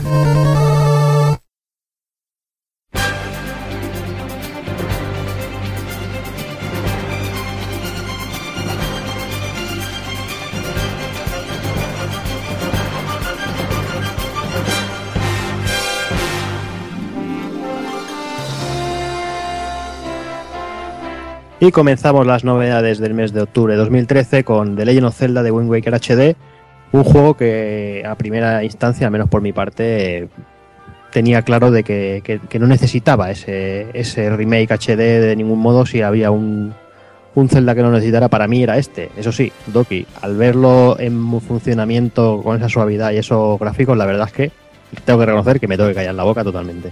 Sí, porque yo también era de la opinión, ¿eh? sobre todo pudiéndolo jugar de mil maneras diferentes a una calidad bastante decente y muy guapo también, pero una vez puesto la Wii U es que lo que tú bien dices, se mueve de puta madre, eh, tiene un colorido genial, tiene una suavidad en el movimiento, en las cámaras, en todo, y es una auténtica delicia, no nos engañemos, es el mismo juego, funciona igual, no es de mis celdas favoritos, ni mucho menos, pero aún así eh, lo he disfrutado muchísimo de cabo a rabo y da- es un auténtico placer. Y luego también viene en una edición normal y una edición coleccionista que es muy guapa, que me gusta también la edición coleccionista con una figura que a primera instancia yo pensé que iba a ser mucho más pequeñita la figura de, del, del- del- del enemigo final que, que viene y al final- finalmente ha sido una figura bastante grandecita y de un tamaño considerable y que está muy bien. Tanto en los detalles como en todo está muy bien. Pero luego a nivel de juego, el juego pues eh, me ha encantado porque se ve todo muy bonito y luego el modo héroe pues le da un toquecillo más de dificultad, aunque tampoco me parece que este Zelda sea el Zelda más complicado y más complejo de, de- todos, pero, pero bueno, tiene la gracia que tiene el modo héroe, que tiene la cosilla de que no encontramos ningún corazón en todo el juego. Que si eh, cortamos hierba o tiramos, o rompemos un jarrón o tiramos una piedra, no aparece ni un puto corazón en ningún sitio. Y eso en las, en las, en la- en las cuevas o los momentos de mazmorras, pues puede ser un pequeño problema, sobre todo porque sube un poquito la dificultad, pero tampoco creas porque siempre aparecen hadas por un montón de sitios. En el momento que tienes localizadas un par de hadas en las mazmorras, pues en el momento que tienes ya dos, dos vasijas o algo, lo tienes muy todo muy solucionado. Pero bueno, eh, muy, muy recomendable eh, para los que no jugaron a este Zelda en su momento. eh, compra eh, segura y para los que lo jugamos, lo jugaron como yo, pues muy recomendable porque es una delicia jugarlo. Es una delicia porque gana, ¿eh? Una vez que tú enciendes la Wii U y lo pones, gana mucho. Eso sí, a jugarlo con el mando Pro porque también se juega mucho mejor, ¿eh? No, no sé, yo el primer rato lo jugué con el mando, con el pad de, la, de, la- de Wii U y no me convencía mucho, ¿eh? Y bueno, y también además han, han adaptado un poquito la, la parte que era más coñazo del juego, que, que, bueno, que era la búsqueda de la trifuerza, ¿no?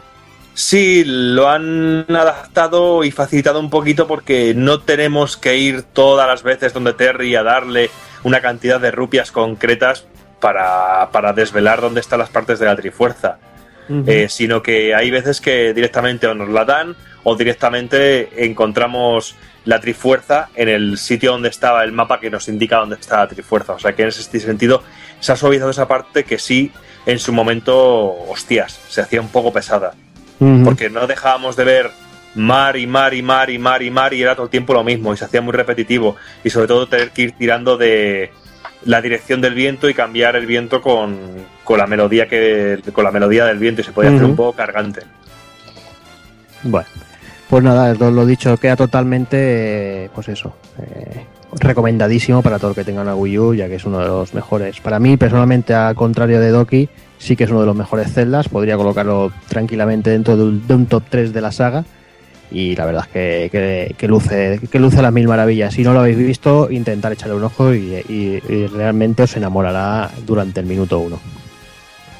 Y vamos ya con el siguiente, que es el día 18 que aparecía Sonic Lost World, para, también para Wii U y 3DS, pero bueno, David nos va a hablar de la versión de Wii U, ¿verdad?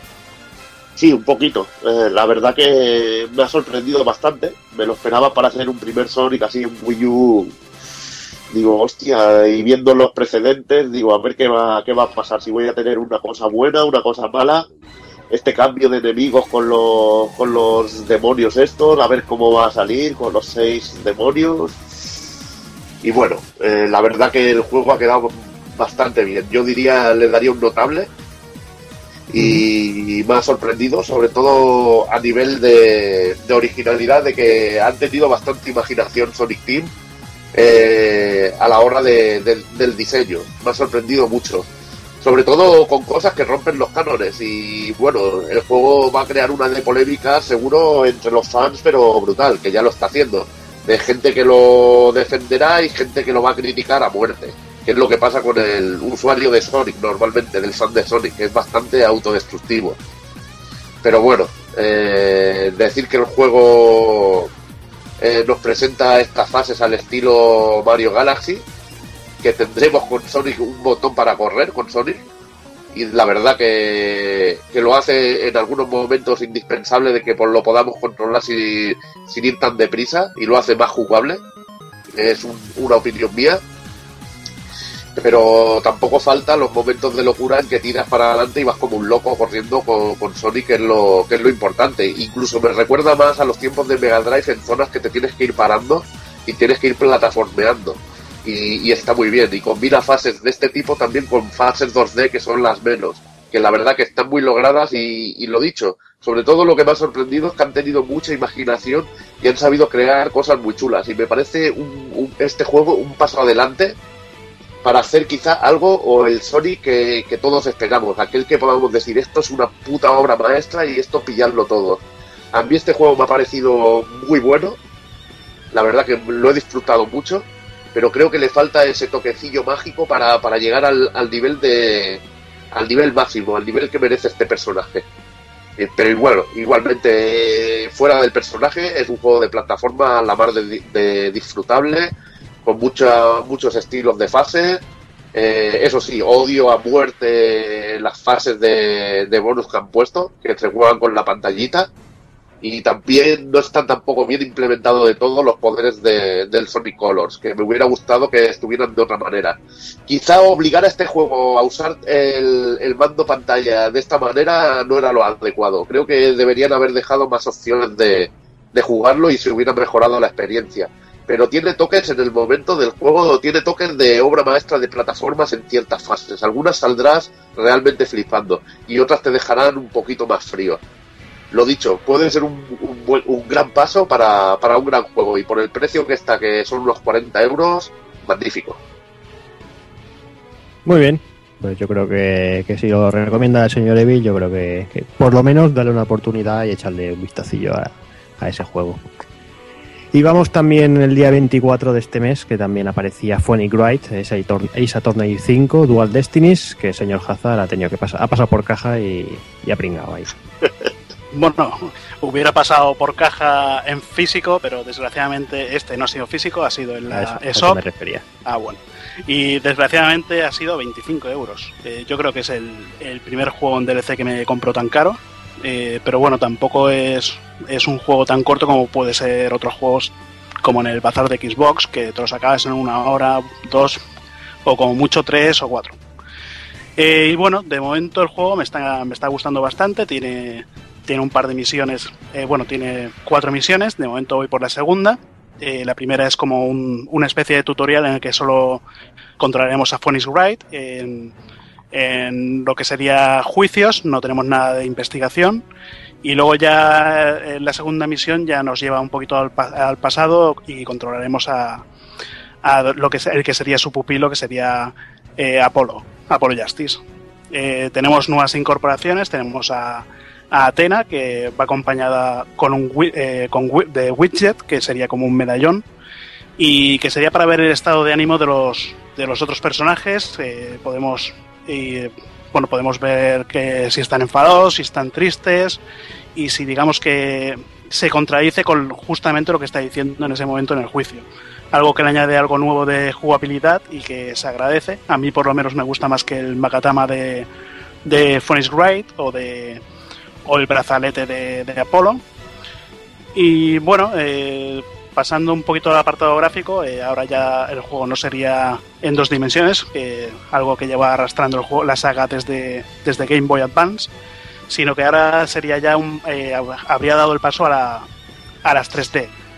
Y la verdad que le ha sentado de maravilla con los, los caretos que tiene, unas animaciones muy, eh, muy, muy cuidadas, muy animado. Yo creo que, que este juego, bueno, Coach Media, como siempre, no ha querido sacarlo en formato físico, supongo por las ventas de los, de los anteriores juegos eh, no han sido lo suyo. Yo admito que la DS no la tuve, me compré directamente la 3DS y lo primero que hice fue comprarme los cuatro juegos de la saga principal. Me falta todavía el My Edge War Investigations, pero tarde o temprano me haré con él.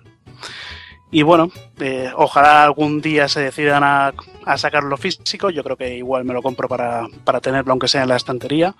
Pero el juego merece la pena. Muy bien. Sí, la verdad es que eso es una putada, eso de que, que no lo saquen solo en, en, digital, pero bueno, es lo que hay. Si solo se puede disfrutar así, entre eso y el bloqueo regional, pues lo que, es lo que toca. Sí, bueno, y hay otra, hay otra cosa que lo, lo malo encima que sea descargable es que viene completamente en inglés Y lo que serían las, los vídeos de animación no tienen ni, ni subtítulos, por lo que si no te enteras nada de inglés te pierdes parte de la historia. Vamos, que se han esforzado un montón. Sí, En fin, Nintendo. pues vamos. Sí, en fin, vamos damos el salto un día más, el día 25, y es que tenemos ahí Batman Arkham Origins, el tercer juego de la saga, que bueno, eh, fuera de las manos de Rocksteady, y no sé cómo, cómo lo habrá sentado eso, Takokun. Pues no le ha sentado mal del todo, pero tampoco todo lo bien que debería. Eh, el juego, a ver, eh, básicamente es más de lo mismo.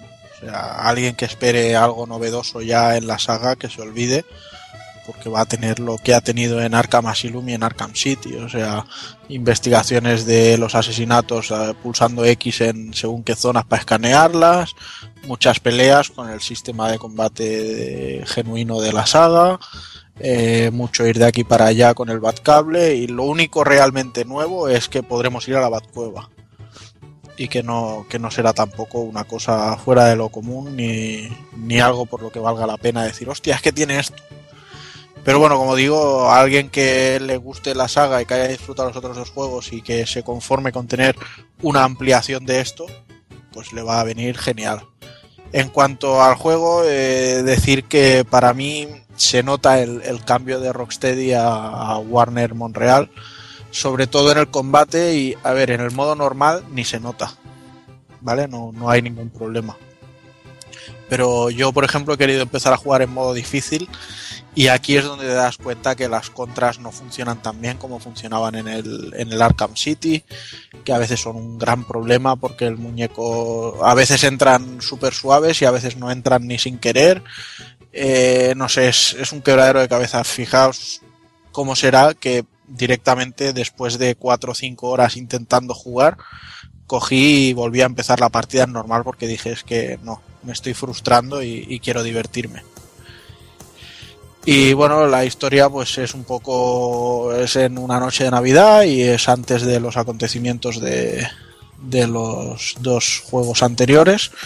Así que, bueno, seguramente saldrá un personaje que, que pensábamos que no iba a salir. No, no diré mucho más.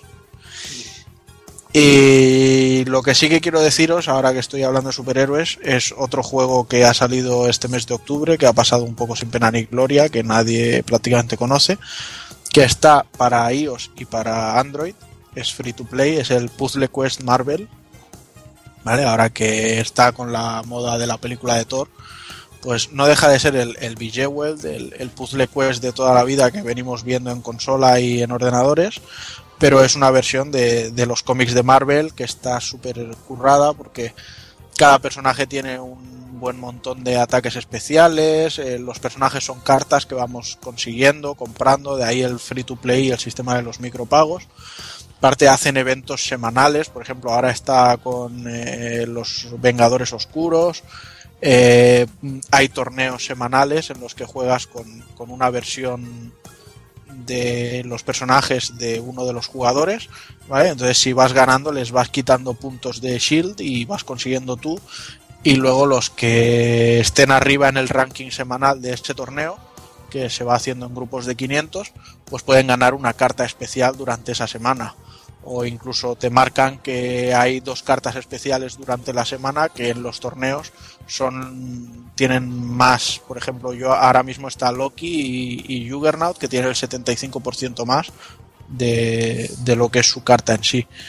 Y ya os digo, es un juego muy guapo, muy divertido y me, la verdad es que me tiene muy viciado, mucho más que, que algunos juegos de por los que he pagado cantidades indecentes de dinero. Muy bien, pues con esto terminamos las novedades. Sí que es verdad que nos dejamos unas cuantas en el tintero. Tenemos por ahí Assassin's Creed, tenemos Battlefield, que bueno, no hemos podido tocar demasiado y preferimos no, no hablar sin, sin conocer.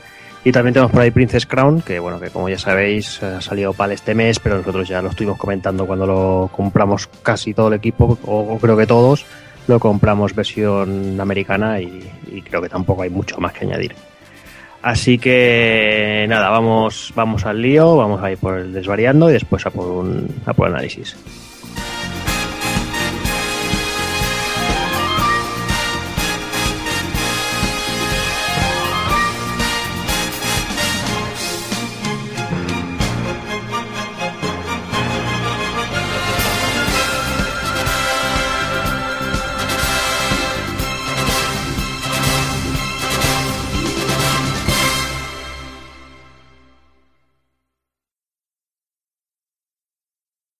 Y hoy, en los minutos musicales de este mes, tenemos el tema de apertura de uno de los mejores juegos de terror, Silent Hill.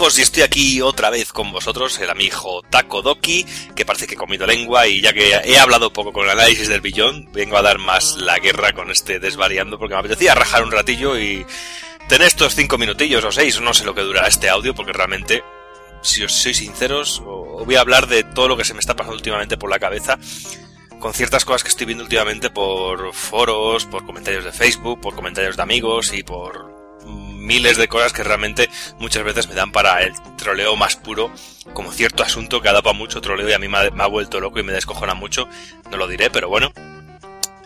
Y estoy un poco también así porque estoy viendo que, que toda la comunidad de jugadores, toda la gente, está yendo hacia un lado un poco extraño. Yo creo que se están confundiendo ciertos términos que no, no, no tienen demasiado sentido para mi gusto. Eh, no voy a hablar de nada concreto, voy a hablar de varias cosas y quería tocar varios, varios asuntos, pero sobre todo hay algo que me ha escamado, como por ejemplo las críticas que está teniendo o que he visto discusiones por internet con todo el tema del nuevo Batman Arkham Origins. Temas de discusión como que eh, no merece la pena jugarlo, que si no evolucionan las mecánicas, que son mecánicas repetitivas. Joder, es que yo creo que hay que ser conscientes y tener la idea clara de que cuando una mecánica funciona, la cuestión no es transformarla o cambiarla radicalmente, es hacer que evolucionar esa, ese tipo de mecánica.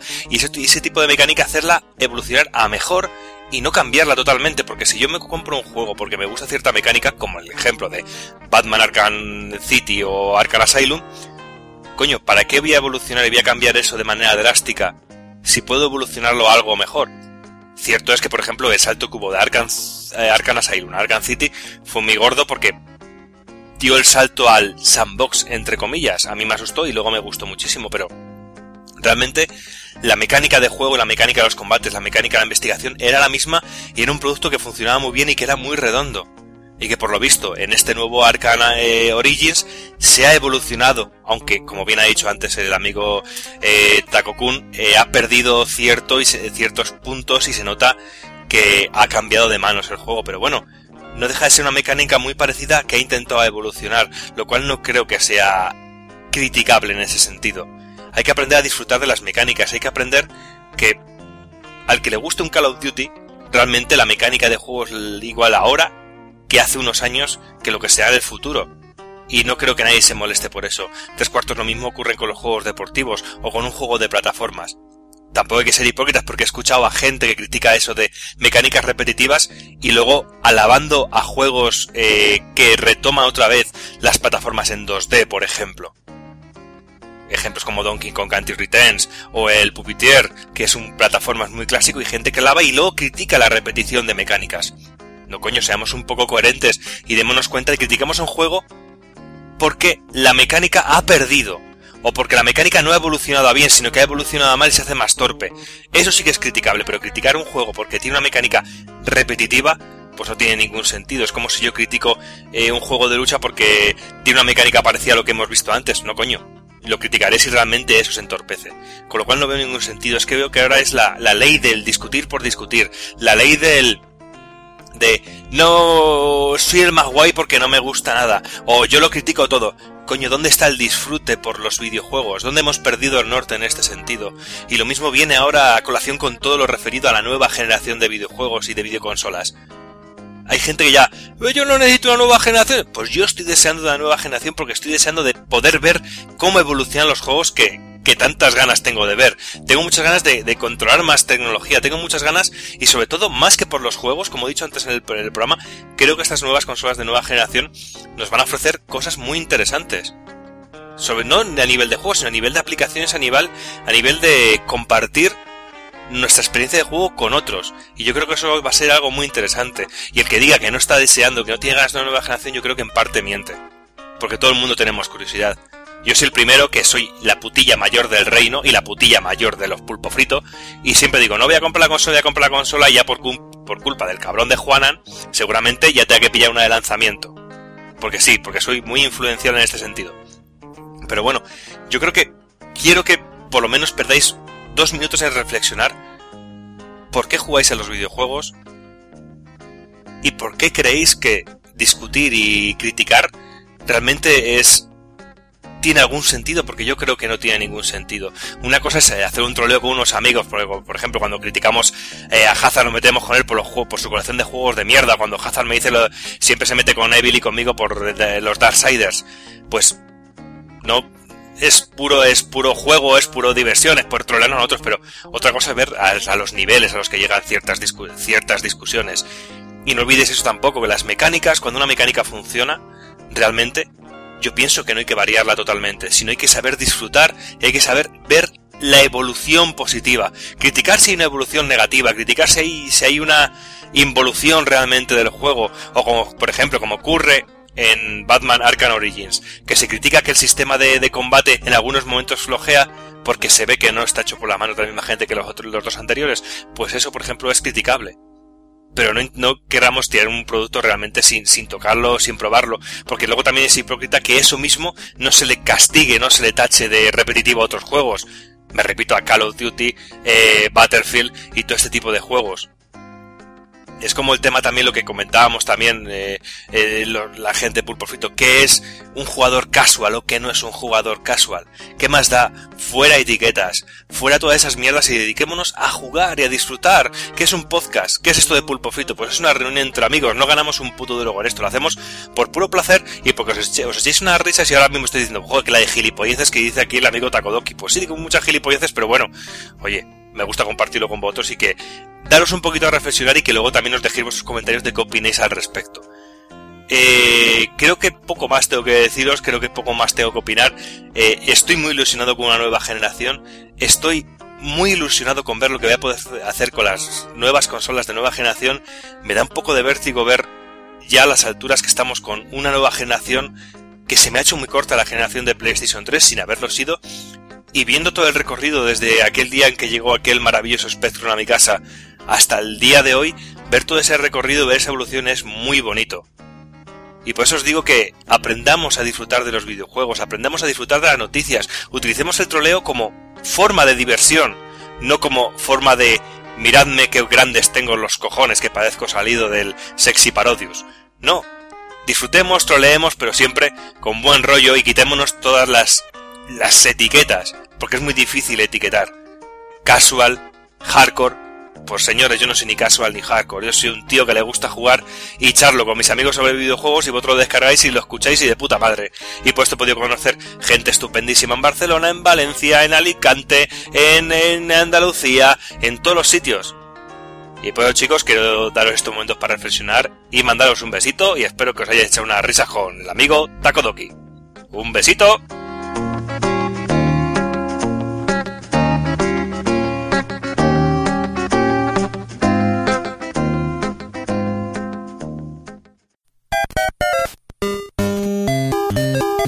Visítanos en pulpofrito.com. Te esperamos.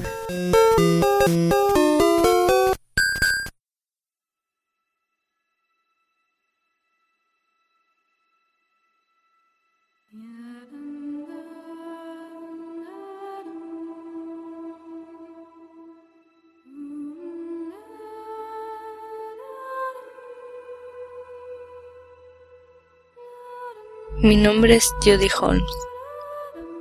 Aunque pudiera parecerlo, mi vida no es lo que podría decirse normal. Todo empezó desde que tengo uso de razón. Jamás he estado sola. Siempre he tenido a alguien alrededor. No como el resto de mortales. Desde siempre he estado acompañada por un ente. Lo que vendría a ser como una especie de alma ligada a mi persona y que siempre ha estado ahí, a mi lado, para lo bueno y para lo malo. Su nombre, Aida.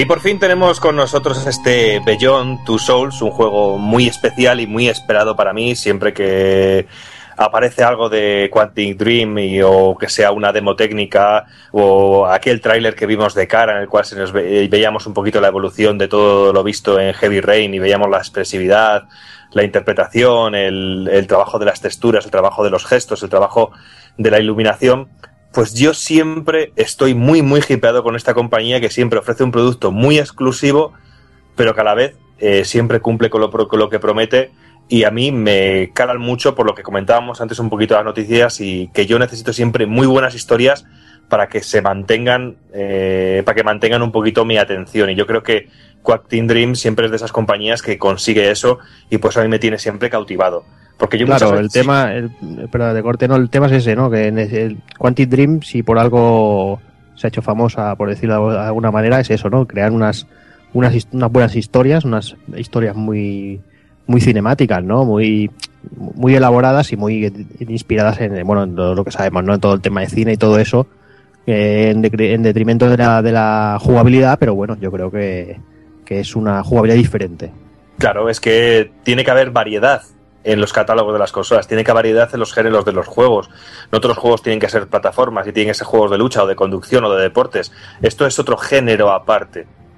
¿Sabes? Y es lo que tú bien dices, pues que se sacrifica un poquito una jugabilidad más bestia y más animada y que te tenga todo el tiempo atrapado en el juego por la jugabilidad, a que te tenga totalmente atrapado por lo que te cuenta y el contexto que te está ofreciendo, realmente.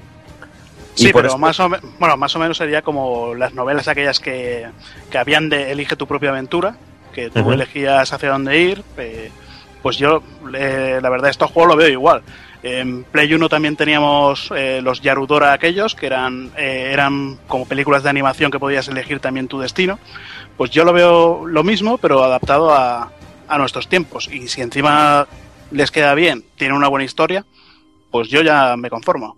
Claro que sí. Luego también lo que decíamos antes, que es un poco lo que tú estés buscando como, como usuario realmente y lo que te ofrezca cada compañía. Porque, y para hablar un poquito más de la compañía y centrarnos un poquito en Quack Team Dream, pues decir que es una compañía que nos viene acompañando desde 1997, liderada y creada por el propio David Cage.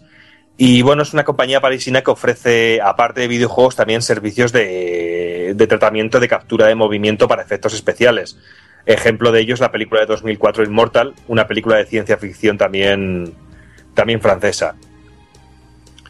Y bueno, pues un poquito para ver la trayectoria, pues vemos un poquito sobre. No es por hacer tanto como una recopilación de todos los juegos que ha hecho Quack Dreams, pero creo que es importante ver para ver sobre todo la evolución que ha tenido para llegar hasta este Beyond Two Souls. Eh, comenzando por la idea principal que fue este Omicron de Nomad Soul que para Dreamcast y para PC, el cual hacía un uso de la música muy interesante, en el cual se hacía mucha, mucho hincapié en el uso musical, mucho hincapié en todo el apartado sonoro para meternos mucho en la, en la historia del juego. Y como curiosidad decir que toda la música estaba, gran parte de la música estaba compuesta por el propio eh, David Bowie. Y de ahí saltamos al título con el cual yo realmente eh, me enganché con la compañía y que fue una sorpresa total para mí y que realmente aquí es donde vemos de verdad los inicios de lo que quería ser eh, la compañía y con lo que es ahora mismo con este billón y el futurible juego que hay para PlayStation 4, que- del cual todavía no sabemos nada. Y hablo de Fahrenheit, que es, como bien he dicho antes, es un poquito como el primer granito o la primera semilla en lo que en la idea que tenía David Cage eh, de nuevo concepto de videojuego. Nuevo concepto entre comillas porque no deja de ser como una especie de evolución eh, de la aventura interactiva o de la aventura la- de la aventura gráfica realmente si nos paramos a pensarlo. Y este Fahrenheit en ese sentido fue una sorpresa para mí porque cayó en mis manos de una manera extraña fue un regalo de alguien que fue a una tienda y compró el juego porque sí. Realmente cuando cayó en mis manos dije coño este juego eh, no me atrae nada y cuando lo puse fue un fue increíble fue increíble la sensación de yo tengo muy fresca la, memoria el recuerdo de una, de, un- de una, de una parte del juego en la cual tenía que controlar a veces a la vez al tío que al protagonista que iba huyendo a la policía y al mismo tiempo a la policía que te iba persiguiendo. Y ese concepto de juego a mí me pareció muy interesante. Tenía un, un ritmo de juego más pausado pero realmente luego a nivel de historia me dejó muy atrapado dejando aparte el final que fue bastante decepcionante porque yo creo que se les fue un poco la pinza con ese final y luego ya saltamos al- a la que sería casi la cumbre de Quack Team Dream en esta generación, que fue ese Heavy Rain, criticado y odiado por muchos, incomprendido por la gran mayoría, pero yo no me harto de decir que para mí es de lo mejor que me ha ofrecido PlayStation 3 en esta generación. Para mí es de los juegos que ha marcado una generación para mí, porque aunaba a la vez el concepto del cine, el concepto del videojuego y de la interactividad y sobre todo la toma de decisiones que ahora vis- visto un poquito con el tiempo, te das cuenta de que la historia está muy, muy cogida por pinzas. Quizá para favorecer un poquito el efecto sorpresa y para favorecer también un poco eh, la toma de decisiones tan amplia que tenía el juego y tan vasta que no tenemos en este Beyond Two Soul en Mm. realidad. Sí, totalmente. Además es, es lo que tú dices, ¿no? Además de, de la historia tener sus, sus más y sus menos, una vez terminas el juego te das cuenta de que tiene unas, unas pequeñas cantadas que, bueno, que de otra manera no podría haber sido posible la manera de explicarla. Yo resaltaría sobre todo lo que tú comentas del, de la parte de, cine, ¿no? Del apartado cinemático en sí. Eh, Heavy Rain tiene unos planos y de unas escenas brutales e increíbles y, duras. Hay un par de escenas del juego, no diremos nada por no spoilear, pero hay un par de escenas muy, muy duras que la verdad es que, que a mí me, me volvieron loco, me parecieron una puta pasada. Sí, tiene lo mejor de cualquier. Seamos sinceros, los mejores guiones que se hacen en la actualidad no son ni en teatro ni en cine, es en ficción. Las series de ficción, series como Dexter, eh, Hijos de la Anarquía, eh, Prison, eh, Break y todo ese tipo de series son los mejores guiones a día de hoy porque tienen esa carga de drama que hace falta realmente para que enganche al espectador de esa manera que, que termina un capítulo y aunque sea las 3 de la mañana te quedas con la idea de hostias, me veo otro, porque no me puedo ir así. Ese tipo de cosas tiene este Heavy Rain. Y bueno, aquí ya podríamos entrar, que no quiero entrar, me niego a entrar al debate de si esto es un juego o no es un juego. Es que me tira de los cojones, realmente. Porque realmente eh, es absurdo entrar al trapo en ese tipo de cosas, porque también entonces tendríamos que entrar en si es un juego el concepto de juego que nos propuso Don Blunt en su momento con la saga Dragon Slayer. Y yo creo que a nadie se le ocurriría decir que no es un juego. Mm. Las Claro. aventuras de Dick, de Dick- Dirk el Intrépido, o incluso el, el clásico de Sega Astro Belt. Sería, o, o vamos más lejos, ¿alguien diría que Monkey Island no es un videojuego? Porque tiene No, un de totalmente. juego. Además, es que, es que es lo que tú dices. O sea, realmente mm, te puedes sentir engañado si no sabes lo que compras, ¿no? De todo el que, todos los que hemos comprado Billón, quizás hubo gente que compró Heavy Rain un poco a ciegas y se podía sentir, entre comillas, engañado, ¿no? Por el tipo de juego. Pero si el que diga que con Billón se siente engañado por el tipo de jugabilidad es que no se, no se entera de lo que, de dónde está metido. Claro, porque es lo que hemos comentado al principio. Quack Team Dream ofrece un producto, tú decides comprarlo o no, pero sabes lo que te, lo que te ofrece. Yo no me sentí ni engañado con Heavy Rain en su momento, porque sabía perfectamente lo que me iba a encontrar. Sí, con pero me este- refiero que, que quizás Heavy Rain, en la época de, esa, de salir Heavy Rain, la gente no conocía la compañía Mm. En sí, ¿no? Y puede ser que, se esperan otra cosa. No, por eso se, lleva tantas críticas por un lado y, tantas alabanzas por otro, claro está. Mm. Pero bueno, en este caso yo creo que engaño ninguno y un juego muy, muy, muy recomendable. Un juego que en el que ahora vamos a meternos un poquito a hablar de la historia y quiero que estéis totalmente tranquilos porque no vamos a, spo- spoilear de nada de la historia. Vamos a dar cuatro matices muy concretos para que entendáis un poquito por dónde van los pasos, pero es que realmente contaros cualquier cosa mínima de la historia o hablar de los cinco primeros minutos del juego sería eh, joder totalmente eh, lo que tiene de interesante el juego. Porque ya os digo que no es un juego obvio para nada y que os va a sorprender de principio a fin. Con lo cual, estar tranquilos porque vamos a comentaros un poquito de qué trata este Beyond Two Souls, pero no vamos a spoilear nada. Sí, exacto. Es básicamente los dos, tres primeros minutos del juego para que sepamos, Mm. para situar un poco la, la trama en sí, pero, pero nada más. Bueno, pues eh, a nivel de historia quiero que tengáis claro pues que nos alejamos totalmente del concepto y estética de historia que podíamos encontrar en Heavy Rain. Heavy Rain quizá una historia más policíaca con eh, eh, giros argumentales eh, de crímenes y eso. Todo muy natural, todo muy en tonos naturalistas y pasamos a una historia que tiene tintes totalmente sobrenaturales y fantásticos. No tiene nada que ver realmente. Y dentro de todo este contexto eh, nos encontramos a varios personajes principales que he escogido cuatro, aparecen muchísimos más, pero yo creo que son los cuatro ejes importantes de, la de esta historia de Beyond Two Souls, que son Jodie Holmes, que es la protagonista absoluta de- del juego, una niña por la cual durante el juego hacemos un recorrido completo de su vida, desde su nacimiento hasta, hasta toda su madurez, eh, interpretada por Ellen Page, muy buen trabajo por de parte de la captura de movimiento y el trabajo interpre- interpretativo de Ellen Page, que yo, por ejemplo, personalmente no soporto a esta actriz, pero en este caso y aquí está todo muy contenido y muy bien y muy natural. No sé qué os habrá parecido a vosotros el trabajo interpretativo en ese sentido, si os ha llegado de alguna manera, os ha llegado el personaje, habéis llegado a tener cierta empatía con él. Bueno, supongo que eso depende también en qué versión la haya jugado, si en, en, eh, versión doblada o en inglés. Yo lo he jugado en versión doblada. Bueno, yo lo he jugado en las dos versiones y la, eh, la versión original eh, gana mucho porque, a ver, te coincide el movimiento de, de labios, eh, el movimiento de cejas, o sea, todo lo que es la cara te coincide, te lo crees un poquito más. Además, no sé, bueno, el doblaje ya hablaremos, ya hablaremos después. Mm.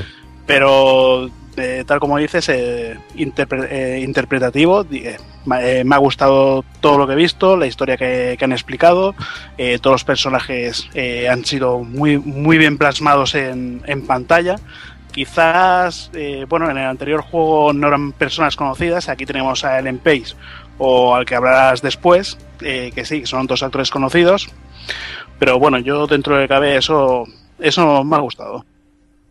Y bueno, luego también acompañando a Jodie tendremos a Hayden, que es la entidad o este, esta segunda alma que va acompañando a, nuestro, a nuestra protagonista, que es un ente que acompaña siempre a nuestra protagonista y que a la cual podemos controlar, ya hablaremos un poquito después en, en la mecánica del juego.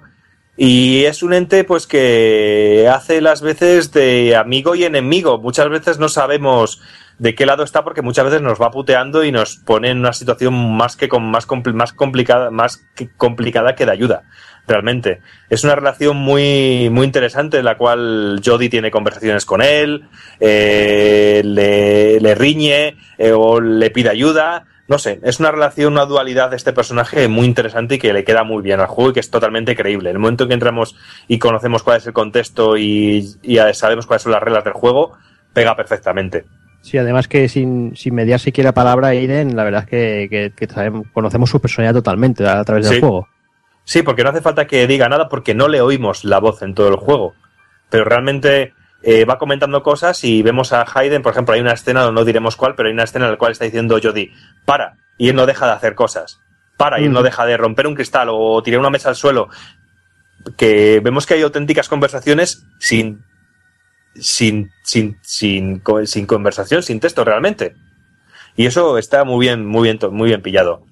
Y bueno, luego tendremos el personaje al cual da vida Willem Dafoe, uno de mis actores favoritos, eh, la, última tentación de Cristo, eh, Arenas Blancas, eh, el duende de, de Spider-Man, bueno, un pedazo de actor que es una auténtica delicia, que hace el personaje de Nathan Daw- Dawkins, que es el que acoge a Jodie y es en gran parte pues en guía durante toda su infancia y la acoge en lo que es este departamento de, de actividades paranormal, donde termina encerrada Jodie realmente.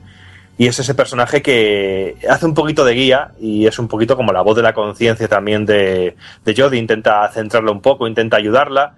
No sé, un personaje también muy necesario y que cuando vayáis avanzando la historia ve- veréis que tiene cada vez más importancia. Y luego está Cole Freeman, que es el, la niñera, yo lo tengo puesto aquí como la niñera de Jodie y ayudante de Nathan, Nathan Dawkins dentro del departamento de actividad, actividad paranormal. Es ese personaje que siempre tiene que haber en todas las series mm, bonachón, eh, confidente, amigo a la par que cuidador y parte seria dentro de cualquier infancia de cualquier niño pequeño. Un personaje que a mí me gusta mucho y que he conseguido empatizar mucho con él. Y ha habido ciertas partes que me ha llenado bastante. Y luego tenemos a Ryan Clayton, que es eh, un miembro de la CIA y compañero de Jodie durante su entrenamiento y eh, tiempo de estancia en la CIA.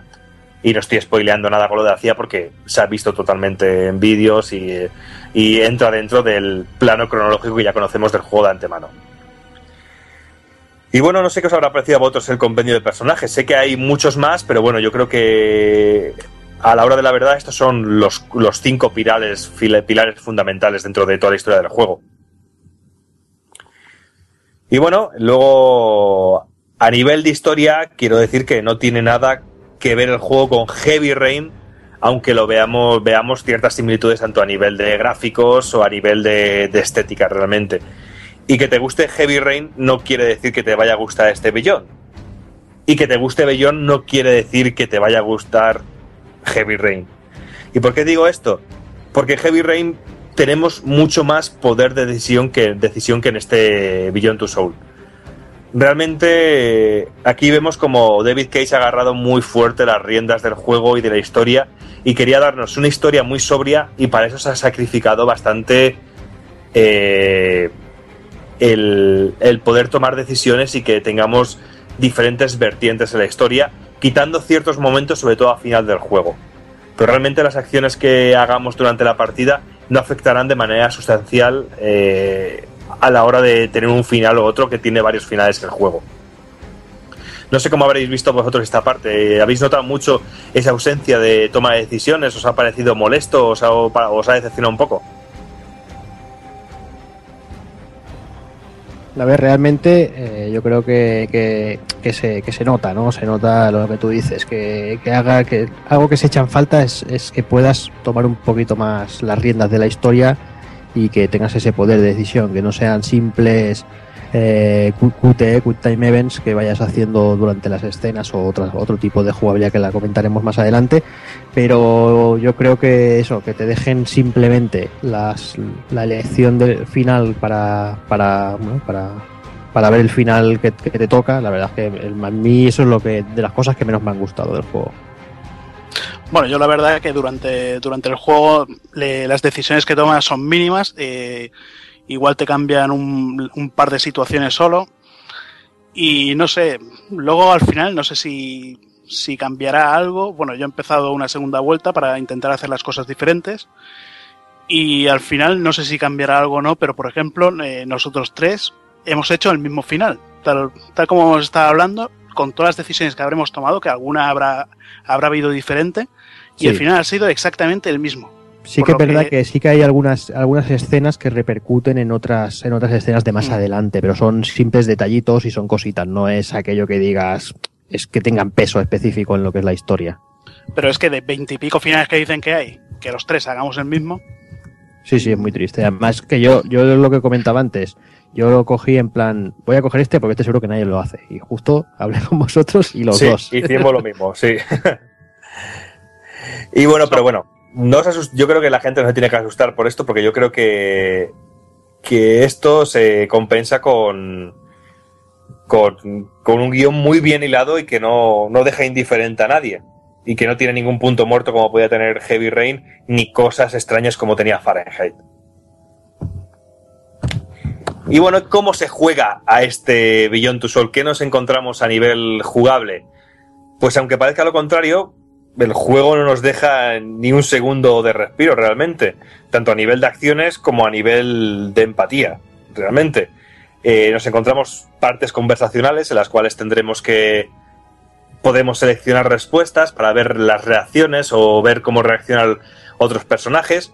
Tendremos también partes de huida, infiltración, eh, lucha, este tipo, este, tipo de, este tipo de cosillas, pues que también le dan ese toque más jugable. Podemos mover al personaje en todo momento con los sticks y que caminen por el espacio eh, eh, que hablen con otros personajes. eh, eh, y luego hay momentos de Quick Time Event y momentos de lucha en el cual tendremos la posibilidad de bloquear golpes, golpear con nuestro personaje utilizando cual- el, el stick derecho del- de nuestro mando de PlayStation 3. Mm, A mí lo que me ha gustado en parte el tema de los Quick Time Events, como ya sabéis que a mí los juegos con Quick Time me gustan, eh, me ha parecido muy acertado eh, que la gran mayoría de partes no, no sale no sale icono en pantalla, que tienes que, que deducirlo tú a través del movimiento del personaje. Y la verdad que creo que eso está muy logrado para, para lo que hablamos, ¿no? Para que tengas una sensación más de película y no tanto de juego, entre comillas. Eh, otra cosa que no, a mí que, por ejemplo, no me, ha- no me acabo de hacer fue la, la- hay una de las escenas de infiltración que se me hizo eterna, se me hizo muy larga. Creo que, que- que era una fase excesivamente larga, no diremos el qué, pero a mí se me hizo un pelín coñazo. Sí, porque no se deja de ver bastante torpe el juego en esas partes porque realmente el juego no está hecho para eso. Está un puesto también un poco porque yo creo que también se intenta dar un poquito más de, de vidilla para que tengas un poquito más de sensación de, de jugar realmente, pero sí se hace ciertamente pesado ese- eh, esas partes. Aunque también hay que decir que el juego no, no sufre gráficamente. Y también sorprende porque tienes cierta libertad para moverte y no sufre. Sí, y aparte que va, me parece que va a 60 frames por segundo. Sí, y que se mueve todo de muerte y que da mucho gusto, ¿eh? Y que esto en una consola de más potencia y lo que estén trabajando para PlayStation 4 puede ser un algo muy interesante y que le pueden dar un puntillo genial, ¿eh? Que yo tengo muchísimas ganas. Yo lo que creo que el tema del, del control eh, eh, es un, un tanto extraño. eh. Es algo como, como era el Heavy Rain, lo que pasa es que en vez de darle al R2 para caminar, eh, lo hacemos todo con el, con el stick. Y los giros a mí se me hacen un poco, un poco brusco. Tal como le das Mm. para abajo, el personaje va, va muy lento. Igual eso en, en cierta pantalla como la infiltración que habéis comentado se hace un poquito pesado. Y es lo que, lo que más me ha fallado de, del juego. Un poquito el control. Eh, a ver, te acabas acostumbrando y, y disfrutas igual. Pero es que en un principio me ha parecido un poquito, un poquito brusco. Sí, un poquito brusco sí que es y se puede hacer hasta un poquito pesado, pero bueno, tampoco es algún problema demasiado grande y que ralentice la acción y gusto del juego. Y luego también tendremos pues ciertas partes en las que seremos meros espectadores y realmente estaremos empapándonos de la historia y conociendo más de otros personajes y, empatiz- y empatizando y empatizando con los, con, los con los personajes. Partes que tampoco nos dejan eh, quietos así y que nos, nos aplaquen y perdamos la atención, ¿no? Porque cuentan cosas muy interesantes y están contadas de cierta manera que hacen que la historia nos enganche y tengamos la sensación de decir, coño, tengo que dejar de jugar, pero me apetece saber más de los personajes, me apetece saber más de lo que está pasando. Que la historia no tiene nunca picos eh, hacia abajo, que realmente siempre tiene una una eh, curva ascendente continua al juego que realmente le da un regustillo muy, muy rico. Y luego también le da mucha variedad que en todo momento, como hemos comentado antes, que tenemos un control total y libre de, de Hayden. En todo momento. Dando al botón triángulo, si no me equivoco, dando al botón tri de triángulo, eh, podremos util- utilizarlo y movernos con libertad, entre comillas, por todo el escenario.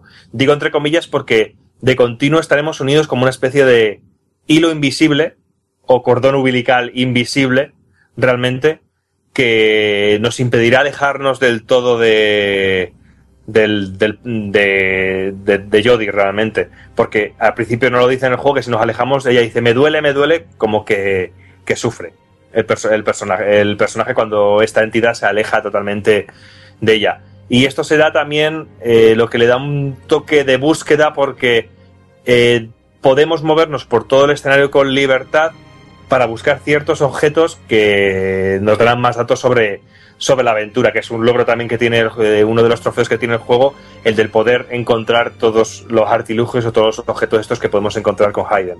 Sí, además no olvidemos que también puedes atravesar paredes, suelos y todo eso con, con Aiden. Totalmente. Que en algunos momentos lo tendremos que hacer porque nos lo pida el personaje, nos- porque tenemos que espiar, o tenemos que encontrar, o tenemos que buscar. Y realmente eh, te- podemos movernos, atravesar paredes, atravesar el techo, y con un control que termina haciéndose muy intuitivo y que da mucho gusto. Realmente se controla muy, muy bien, muy bien. Y le da mucha Mm. variedad. A mí, cambiando un poquito de tema a este aspecto, eh, me gustaría comentar también el tema de la, del timeline del juego, que me gustaría, bueno, eh, que quede claro que el, el timeline no es el real, dijéramos, va saltando a través de toda la vida de Jodie. Y la verdad es que eso al principio puede parecer un poco loco y un poco caótico, pero sí que es verdad que, va muy bien en según qué momentos porque, porque conoces el, por qué eh, eh, es, de la manera que es y cómo, se forma como persona, ¿no? Los diferentes puntos de que ha pasado durante toda su vida que, la llevan a, ser el final como, bueno, como, lo que pasa. Eso es una técnica que también se utiliza mucho en dramaturgia para teatro, que se hace sobre todo para dar una sensación de distanciamiento. Para que realmente la empatía no venga porque tú te sientas como el personaje, sino que sientas empatía por el personaje. Porque de esa manera lo que consigues es que conociendo eh, conociendo eh, acontecimientos de la vida de alguien futuros, luego del pasado, cuando llegas a un momento central, realmente eh, tienes una concepción más global del personaje y eso lo hace más rico.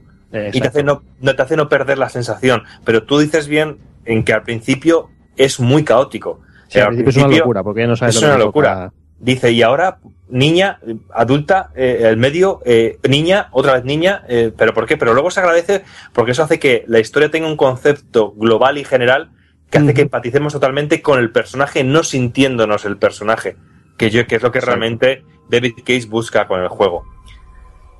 Y luego también tiene, cuando yo cuando puse el juego por primera vez, porque yo siempre hago lo mismo, cuando un juego sé que me interesa, no veo trailers, no veo avances y no veo nada porque quiero llegar totalmente virgen. Y huelen las instrucciones. Y huelo las instrucciones, por supuesto.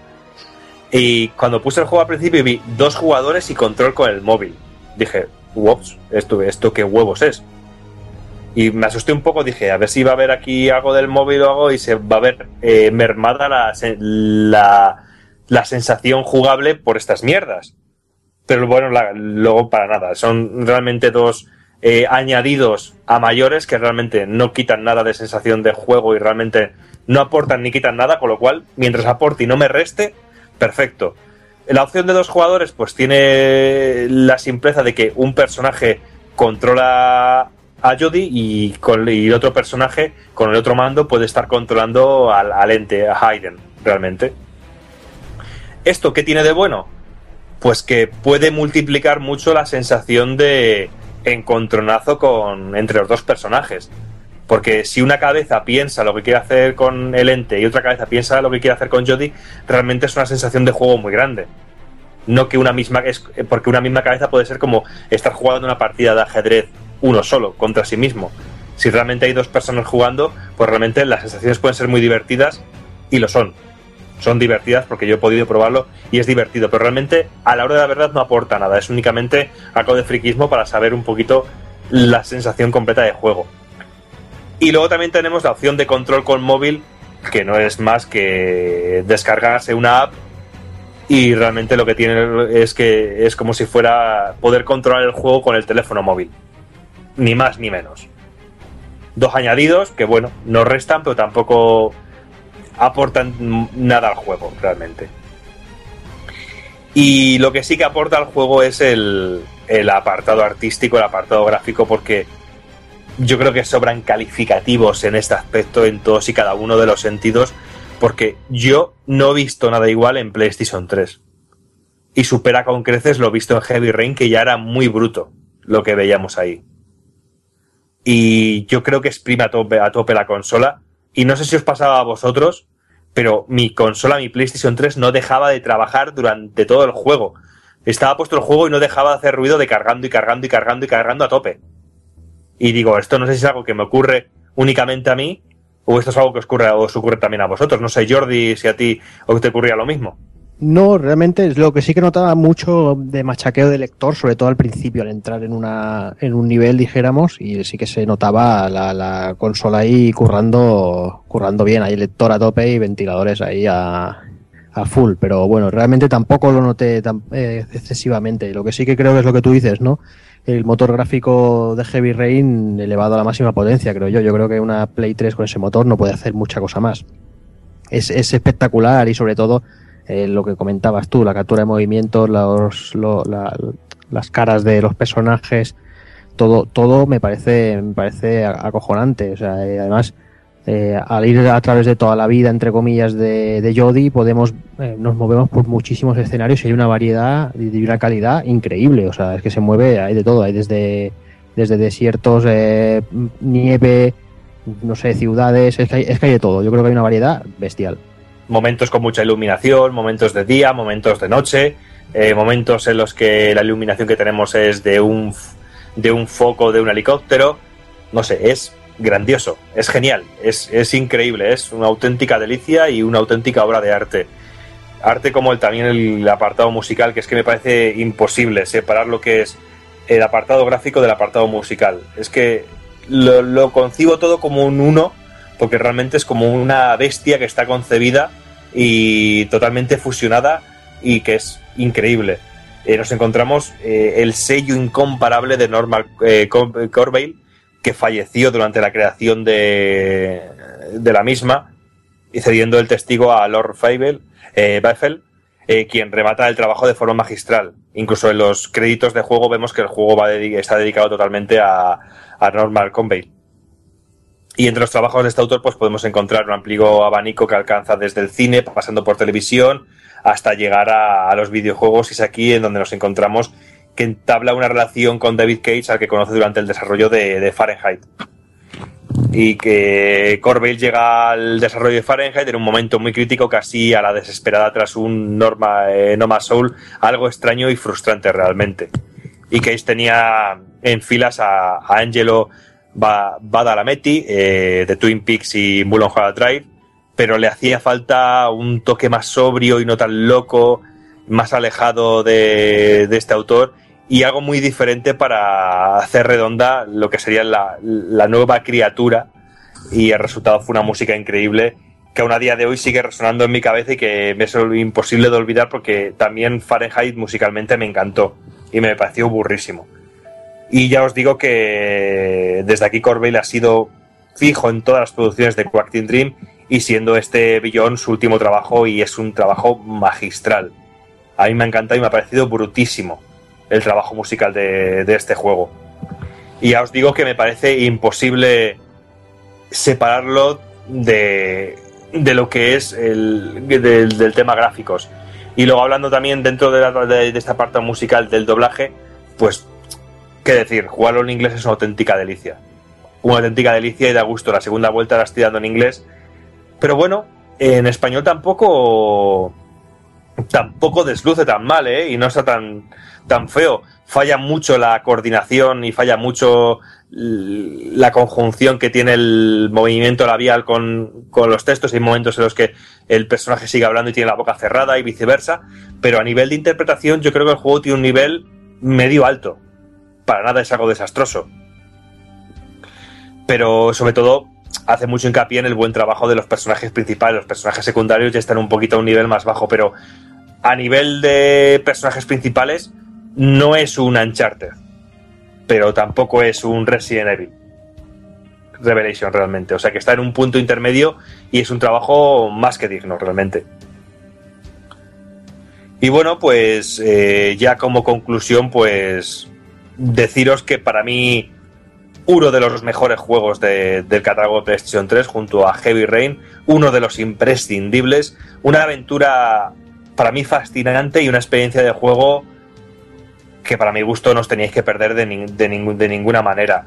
Un juego que cumple lo que promete, insisto mucho que cumple lo que promete, y aunque parezca lo contrario, eh, te tiene atrapado y completamente ocupado durante las 9, 10 horas, no sé lo que os pueda durar a vosotros, 9, 10 horas que, tiene el juego.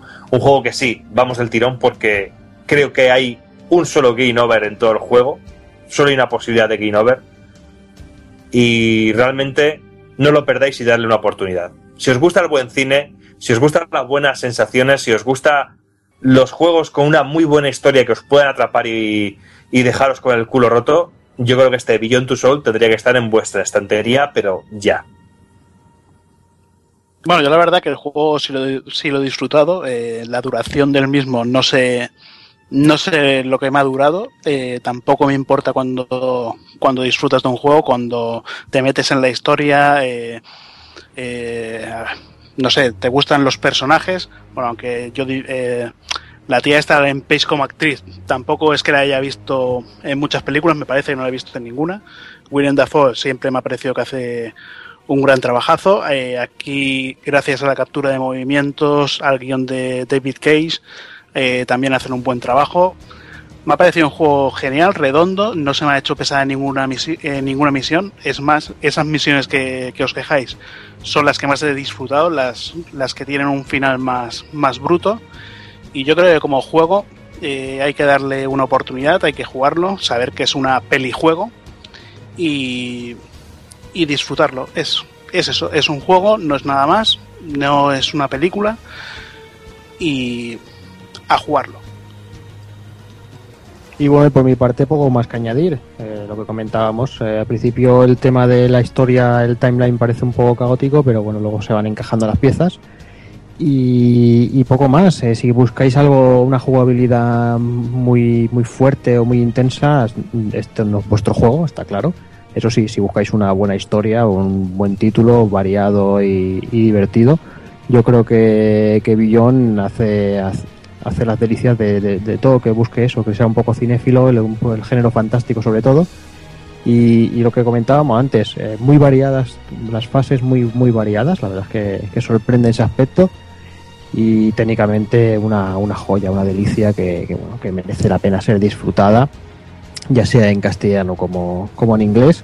Yo creo que las dos versiones son totalmente válidas y, y muy buenas, porque se ha hecho un gran trabajo en ambas. Y nada más, yo creo que no me toca enrollar nada más. Eh, si, si os convencemos, probarlo y luego ya hablaremos por otras vías. Que, eso, que, que- este tipo de juegos sin poder spoiler es complicado analizarlo porque como todo, todo se basa y todo gira a través de la historia y no podemos hablar de la historia por no joderle a nadie ni fastidiarle a nadie la, experiencia, es complicado. Pero bueno, yo os digo que la historia está muy bien, eh, yo creo que todos estamos de acuerdo en ese aspecto, es todo muy divertido, muy, muy intensa y creo que creo que merece la pena. Yo creo que si no es ahora, cuando aparezca en, en versión económica en Platinum, yo creo que, que deberíais darle una oportunidad y disfrutar del juego. Así que nada, señores, con esto vamos cerrando el chiringuito, vamos a por el ending.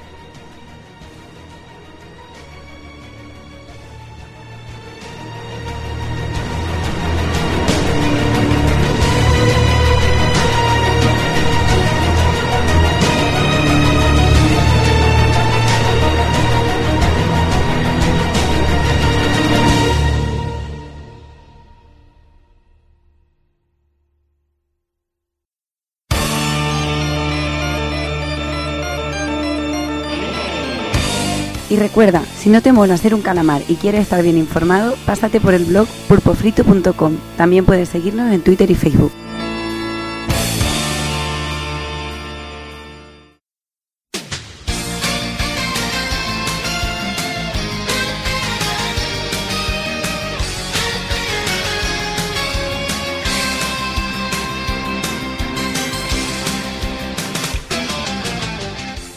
Y llegamos al final del programa. No vamos a añadir mucha cosa más. Vamos a empezar a despedirnos aquí de la gente, que hay que irse a dormir, que estamos en unas fechas que no suelen tocar, aquí grabando en tres semanas y la verdad es que no, no puede ser esto. Así que me voy a despedir al señor Doc y Panic. Bueno, tío, pues bueno, un programilla más y ya preparando la maleta para irnos a, a Retro Barcelona, tío, y a pasar yo el fin de semana con todos los amigos que escuchan el programa para conocer un montón de gente, sobre todo para estar con vosotros, que es la razón principal, Ahí, ahí. y disfrutar del fin de, coño. Y nada, que Claro, espero sí. que haya estado bien el análisis del billón y que a Evil le haya gustado y le haya picado un poquillo con el juego, Evil. No, a mí picarme lo que me está dando sueño para irme a dormir. Nada, sin troleo. A mí ya sabéis que no me va mucho el género, pero bueno. eh, también es interesante. Y ah, bueno, a mí no me va, pero a mi mujer sí que le encanta estos juegos. Ahí. O sea, que ya, Una jugará ahí. Una mujer con un criterio. Vamos aquí, no, con, con obvio. criterio en la casa. Pues nada, chicos, pues yo también voy a, a dormir un poco, que mañana tengo que dar un par de clases, que estoy últimamente en plan putilla, dando clases por todos lados para sacar pasta para poder estar tranquilo fin de ahí con vosotros. Ahí. Y eso. Pues nada, un besito. Pues nada, Doc, y nos vemos por Barcelona. Venga. A otro que también veremos por Barcelona es al señor Hazard. Sí, bueno, qué remedio, habrá que ir para comer un poquito de curry por allí, ¿no? Claro, Arroz al que curry, sea para ¿no? eso ya, ya vale. sí, sí, bueno, yo es que yo voy por eso, por el arroz del curry. Pero, Pero claro, si os vais a hinchar arroz al curry ya el viernes, tío. Tú lejos de Claro Juana, que luego le pasa lo que le pasa. Bueno, yo ya sabéis que me llegaré un, po- un poquito de purgante para Juanan, como, como aquella vez, y, y se va a tirar todo el puto fin de semana cagando. Hijo Y de no puta, cagándose si, en la- si fuera cagando todavía, pero es que qué mal lo pasé. Y no cagándose en la puta como hace siempre, ¿no? Ahí, ahí. Pues nada, Hazard, nos vemos también por Barcelona. Pues muy bien. Me despido también del señor Evil, que tiene ganas de rajar, parece que se quiere ir a dormir. Nada, he hecho polvo, he hecho polvo ya, tío. Pero bueno, eh, deseando ver a toda la gente en el Retro Barcelona. eh, supongo que la liaremos bien. La vamos a liar parda, como diría la tía aquella, la de las nubes tóxicas. y nada, sobre todo echarnos unas risas, irnos a comer algún japo, aparte del ramen, a mí me molaría, no digo, aparte del, del curry, me molaría ir a, a comerme un ramen ahí a- al sitio profesional, pero bueno, siendo tanta gente, Uf, lo veo chungo, Sí, ahí el giro está un poco complicado, sí somos muchos. un poco jodido. Sobre todo yo creo que vamos a ir una buena legión, vamos a ir una legión bastante, Seguro. bastante grande y nada, deseando que llegue este fin de y, y disfrutarlo. Disfrutarlo viene cosas- sobre todo ver, ver a los enfermillos como, como el Doki o el Hazard y nada, ver a estos. Pero cállate ya, ¿no te quieres ir a dormir? Venga. Que sí, que sí, que ya me voy. Que que sí, adiós. Hala, Que adiós. Hasta Venga. luego. Y ya me despido también del señor Taco Kun. Pues nada, señores, que nos lo dicho por todos, que nos vemos durante la Retro Barcelona, con muchas ganas por allí. Recordar también a la gente que estaremos grabando un podcast. Luego ya dirás tú cómo se llamará. Y poco más, que Doki vaya ya avisado y preparado porque en el gimnasio me han confirmado que me prestan el ring para el viernes. Hostias, no me dejáis Así que- puto día, eh. Así que espero que se traiga los guantes porque nos vamos a hacer unos, unos rounds. Ahí. Pero sin guante ni hambre, ahí a romperse las bocas. Ahí. Ahí, ahí. Allí no Doki. Pues nada, Taco Kun, lo dicho, nos vemos también por Barcelona. Muy bien, hasta luego. Y nada, como comentaba Tago Kun, eh, si no os habéis dado cuenta ni os habéis enterado, vamos a ir a Retro Barcelona.